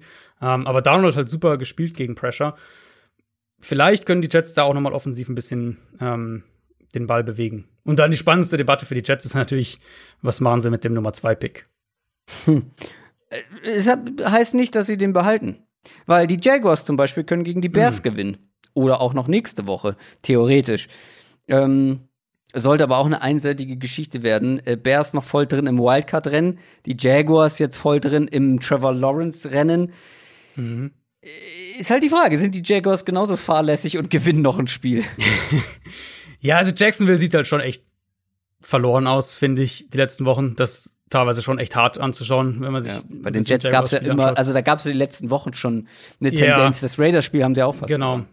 genau. Ähm, mein, du hast vorhin ja eigentlich ganz am Anfang gesagt, als ich über die Playoff-Szenarien geredet habe, wenn wir irgendwie eine Sache mitnehmen aus der letzten Woche, dann halt, dass man in der NFL nie sagen kann, irgendwas passiert nicht. Ja. Ähm, insofern, wer weiß, vielleicht kann Jacksonville diese Bears-Defense hat über die letzten Wochen deutlich nachgelassen. Vielleicht kann Jacksonville da auch äh, ein bisschen ansetzen. Hat ja auch letzte Woche schon mal drüber gesprochen. Chicago Defense ist mhm. nicht mehr auf dem Level wie Anfang der Saison. Vielleicht kriegst du ein paar Big Plays über Chark äh, und Chenault. Irgendwen, genau. Ähm, da muss halt Gardner Minshew auch schon richtig gut wieder spielen ja. gegen Pressure, auch in der Pocket. Das will ich nicht ausschließen, weil das kann er. Und gerade die Secondary für Chicago eben ist ja das, was wackelt. Und da hatten die Jaguars nun mal Waffen.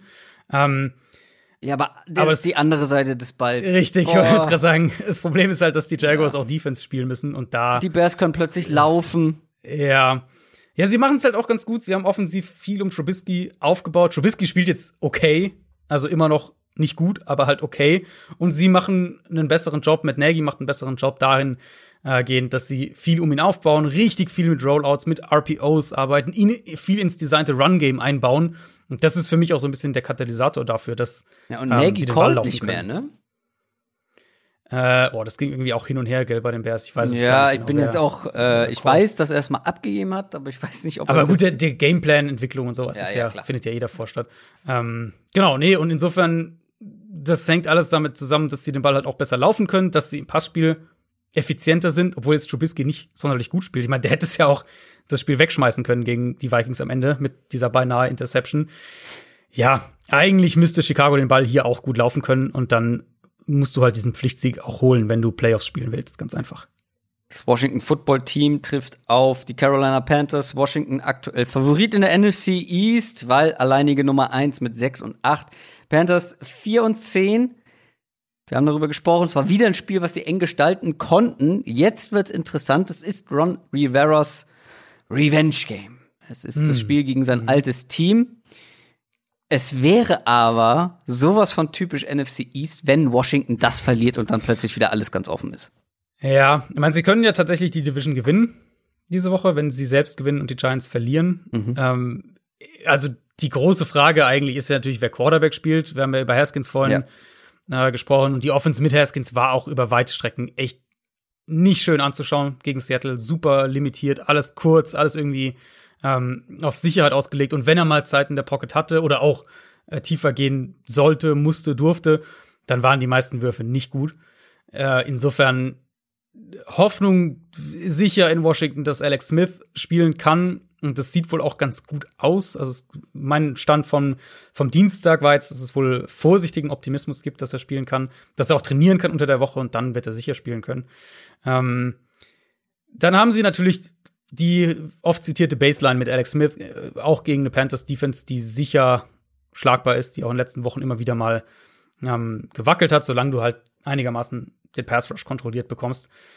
Andere Seite, Carolina lebt ja eh vom Kurzpassspiel, haben wir oft thematisiert. Insofern könnte ich mir vorstellen, dass sie auch Washingtons Defensive Line so ein bisschen neutralisieren und die Panthers ja. den Ball einigermaßen bewegen können. Wenn man, man, man sollte Washingtons Cornerbacks nicht unterschätzen. Die spielen eine echt ordentliche Saison.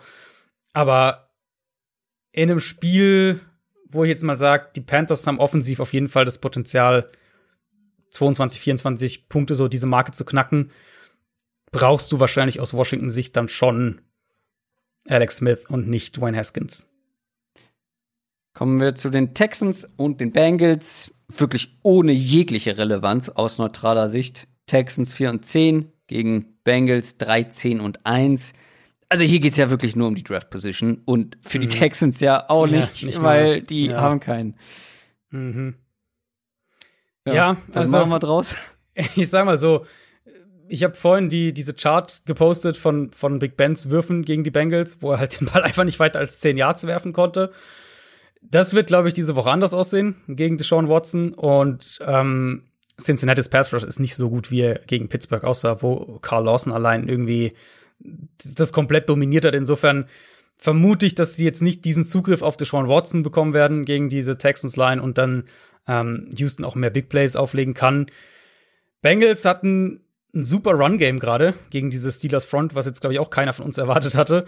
Äh, jetzt geht's gegen eine der schlechtesten Run-Defenses der Liga. Also vielleicht können sie da ein bisschen dran anknüpfen. War auf jeden Fall eine gute Idee, Ryan Finley mit Option Plays ins Run-Game mit einzubauen. Das hat sich sehr gelohnt ja. für die Bengals. Insofern rechne ich damit hier auch und dann wird Cincinnati vermutlich mal zumindest den Ball mh, hm, gut laufen können gegen Houston. Chargers gegen Broncos, ähnliches Bild. Die Chargers 5 und 0, die Broncos 5, äh, 5 und 0. Ähm, das ist Quatsch, 5 und 9. Ja, ja, kommt das hin? Ja. Und Broncos auch 5 und 9. Richtig. Äh, die einzigen Storylines eigentlich ähm, sind zwei Männer, die um ihren Job kämpfen. Anthony Lynn und Drew Lock. Mhm. Wer, ja. wer zieht den kürzeren? ja, gut, könnte auch beide sein, in dem Fall. Ja, in Sachen ähm, Job verlieren. Ich meine jetzt nur in diesem Spiel. Also Drew Lock, für den sind jetzt diese beiden Spieler echt nochmal unheimlich wichtig. Äh, Glaube ich, jetzt gegen eine Chargers Defense, die gegen Mariota doch erhebliche Probleme hatte, ähm, die einfach keinen verlässlichen Pass Rush hat, die in Coverage echt wackelig ist. Da muss irgendwie was gehen und Lock war so schlecht gegen Buffalo. Mhm. Ähm, falls es die Chargers doch schaffen, ihn irgendwie unter Druck zu setzen, dann könnte das halt so das nächste Meltdown-Spiel von ihm werden. Ähm, und dann gehen wir schon mit, mit großen Schritten Richtung welchen Quarterback holt sich Denver in der Offseason. Also für Drew Lock jetzt absolut kritische Spiele. Eigentlich muss was gehen gegen diese Defense. Auf der mhm. anderen Seite Denver eben, wir haben ja die Cornerback-Situation schon angesprochen, dass ihnen da alle Starter äh, fehlen. Die müssen halt über den Pass Rush kommen. Dafür haben sie auch die Qualität, gerade gegen diese Chargers-Line. Auf der anderen Seite Herbert dieses Jahr ja gegen Pressure ähm, unheimlich stark. Ist aber trotzdem das kritische Matchup, weil ähm, in dem ersten Spiel gegen Denver, da hat er tatsächlich für seine Verhältnisse mal vergleichsweise gewackelt, wenn die Broncos ihn unter Druck setzen können. Und das muss defensiv der Weg sein für Denver. Und die Patriots treffen auf die Bills. Die Bills haben die AFC East schon gewonnen mit 11 und 3. Nach elf Jahren Patriots mal ein anderer Gewinner dieser Division. Übrigens, Teil 1 meiner Bold Prediction ist damit richtig. Jetzt müssen sie nur noch bis ins Championship Game kommen. Mm. Halte ich nicht mal für unrealistisch. Mm, ja, es ist, äh, dann müssen sie nur die Chiefs vermeiden in der Divisional-Runde, aber das sollte ja machbar sein. Hm, ja, wenn sie das schaffen. Ähm, das war vor der Saison noch bold. Die Patriots mhm. haben keine Chance mehr auf die Playoffs. Ähm, es wird sogar eng, was mein 8 und 8 Tipp angeht für die Patriots, weil dafür müssten sie mhm. dieses Spiel mhm. gewinnen. Und das ist äh, aktuell gar nicht so einfach, gegen die Bills zu gewinnen. Gar nicht einfach. Das ist richtig, ja. Was man sagen kann, ähm, ich weiß nur, dass wir das damals vor dem Spiel auch gesagt hatten. Josh Allen hatte gegen die Patriots in Woche 8 definitiv eines seiner schlechteren Spiele dieses Jahr. Und die Patriots mit all ihren, mit all ihren Limitierungen, gerade auch offensiv, hätten das fast sogar noch gewonnen. Das war, glaube ich, dieses Spiel, wo ganz am Ende dieser Fumble noch von, von Cam Newton kam. Ah, ja, ähm, sonst hätten sie das Stimmt. echt noch, äh, echt sogar gewinnen können.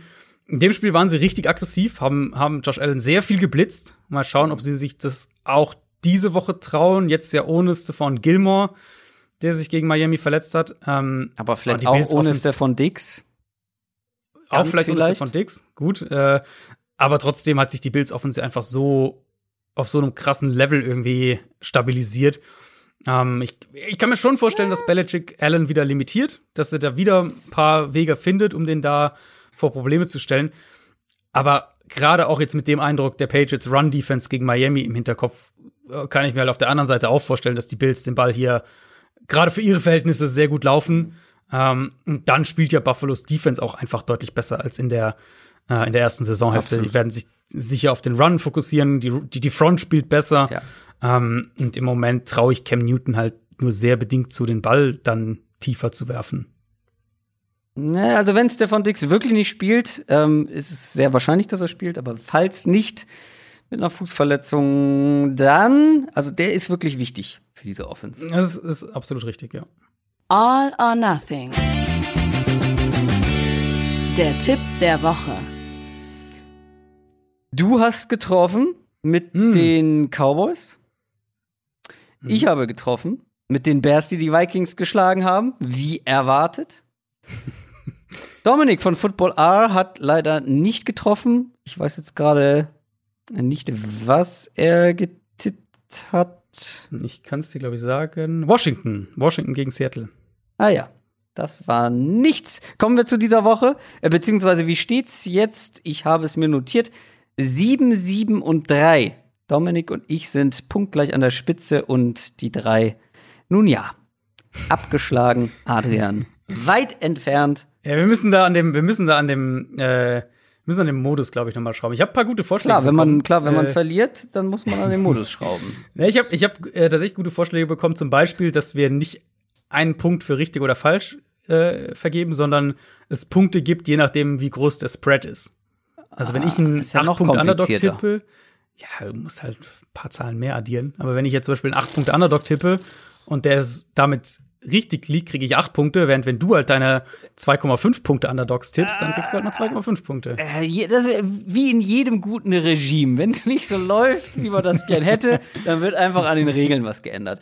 Ja, klar. Ähm, ich hätte zwei Sachen zur Auswahl. Was tippt denn der Gast? Was tippt Dominik? Äh, tippt ein Spiel, was ich tatsächlich auch überlegt habe. Ich äh, werde wahrscheinlich dann davon weggehen. Ähm, er tippt auf die Titans gegen die Packers. Die, ja, das finde ich ein, ja. Das wäre mein, das wäre mein erster Tipp gewesen. Ja, wahrscheinlich sogar meine auch. Ähm, finde ich auch einen guten Tipp, weil das Spiel einfach offen ist. Ich, vom Bauchgefühl her glaube ich, dass Green Bay das gewinnt. Aber Tennessee kann denen auf jeden Fall Probleme bereiten. Ja, ich, ich glaube sogar, dass die Titans gewinnen. Ähm, hm. Gut, ähm, dann kommen wir zu deinem Tipp. Ich hoffe, du nimmst mir nicht meinen zweiten weg, weil sonst müsste ich einen nehmen, den einer von euch hat. Was deutlich langweiliger ist. Nee, komm, dann sag du zuerst und ich passe mich an. Hast du noch mehr zur Auswahl? Hm? Ah, ich finde was. Äh, ich muss so ein bisschen die jetzt wo die Titans weg sind, muss ich so ein bisschen die. Ähm musst, du, musst, du, musst du gucken, ob du. Ob ich muss du auf Sieg hast. gehen. Nee, ich ja. muss auf Sieg gehen, sagen wir so. ich nehme die Panthers gegen Washington. Ach so, oh, den habe ich jetzt nicht kommen sehen. Doch, Washington äh, ist tatsächlich äh, noch Favorit. Ja, ja, das weiß ich, aber ich hatte jetzt irgendwie gedacht, du nimmst die Rams, ehrlich gesagt. Die, ja, Rams, äh, ja, kann ich mir sehr gut vorstellen, ähm, dass die auch gewinnen. Sind die Favorit? Seahawks sind Favorit. Als ja. ich vorhin geguckt habe, glaube ich, gab es noch keine Quote. Ah ja, tatsächlich, aber ganz knapp. Ganz knapp, ja. Deswegen wäre das ja der, der klassische Kröger-Tipp hier gewesen. Ja, nee, ich nehme die Panthers, die mit herausragenden 2,5 Punkten äh, Underdog sind. Dann nehme ich halt die Rams. Boah! So. nee, finde ich gut. Du sollst ja auch mal, äh, sollst ja auch mal Erfolgserlebnisse haben. Ja. Wenn schon bei Fantasy nicht klappt. Wenn schon bei Fantasy nicht, genau, was ich gerade sagen. Dann vielleicht noch irgendwie ja. so die, die Anschlusstreffer bei All mhm. or Nothing. Dem Tipp der Woche. Das war unsere Preview auf Woche Nummer 16. Ich finde es gut, dass wir uns jede Woche vornehmen, etwas kürzer und knapper zu werden und dann mindestens genauso lang sind wie die Woche davor.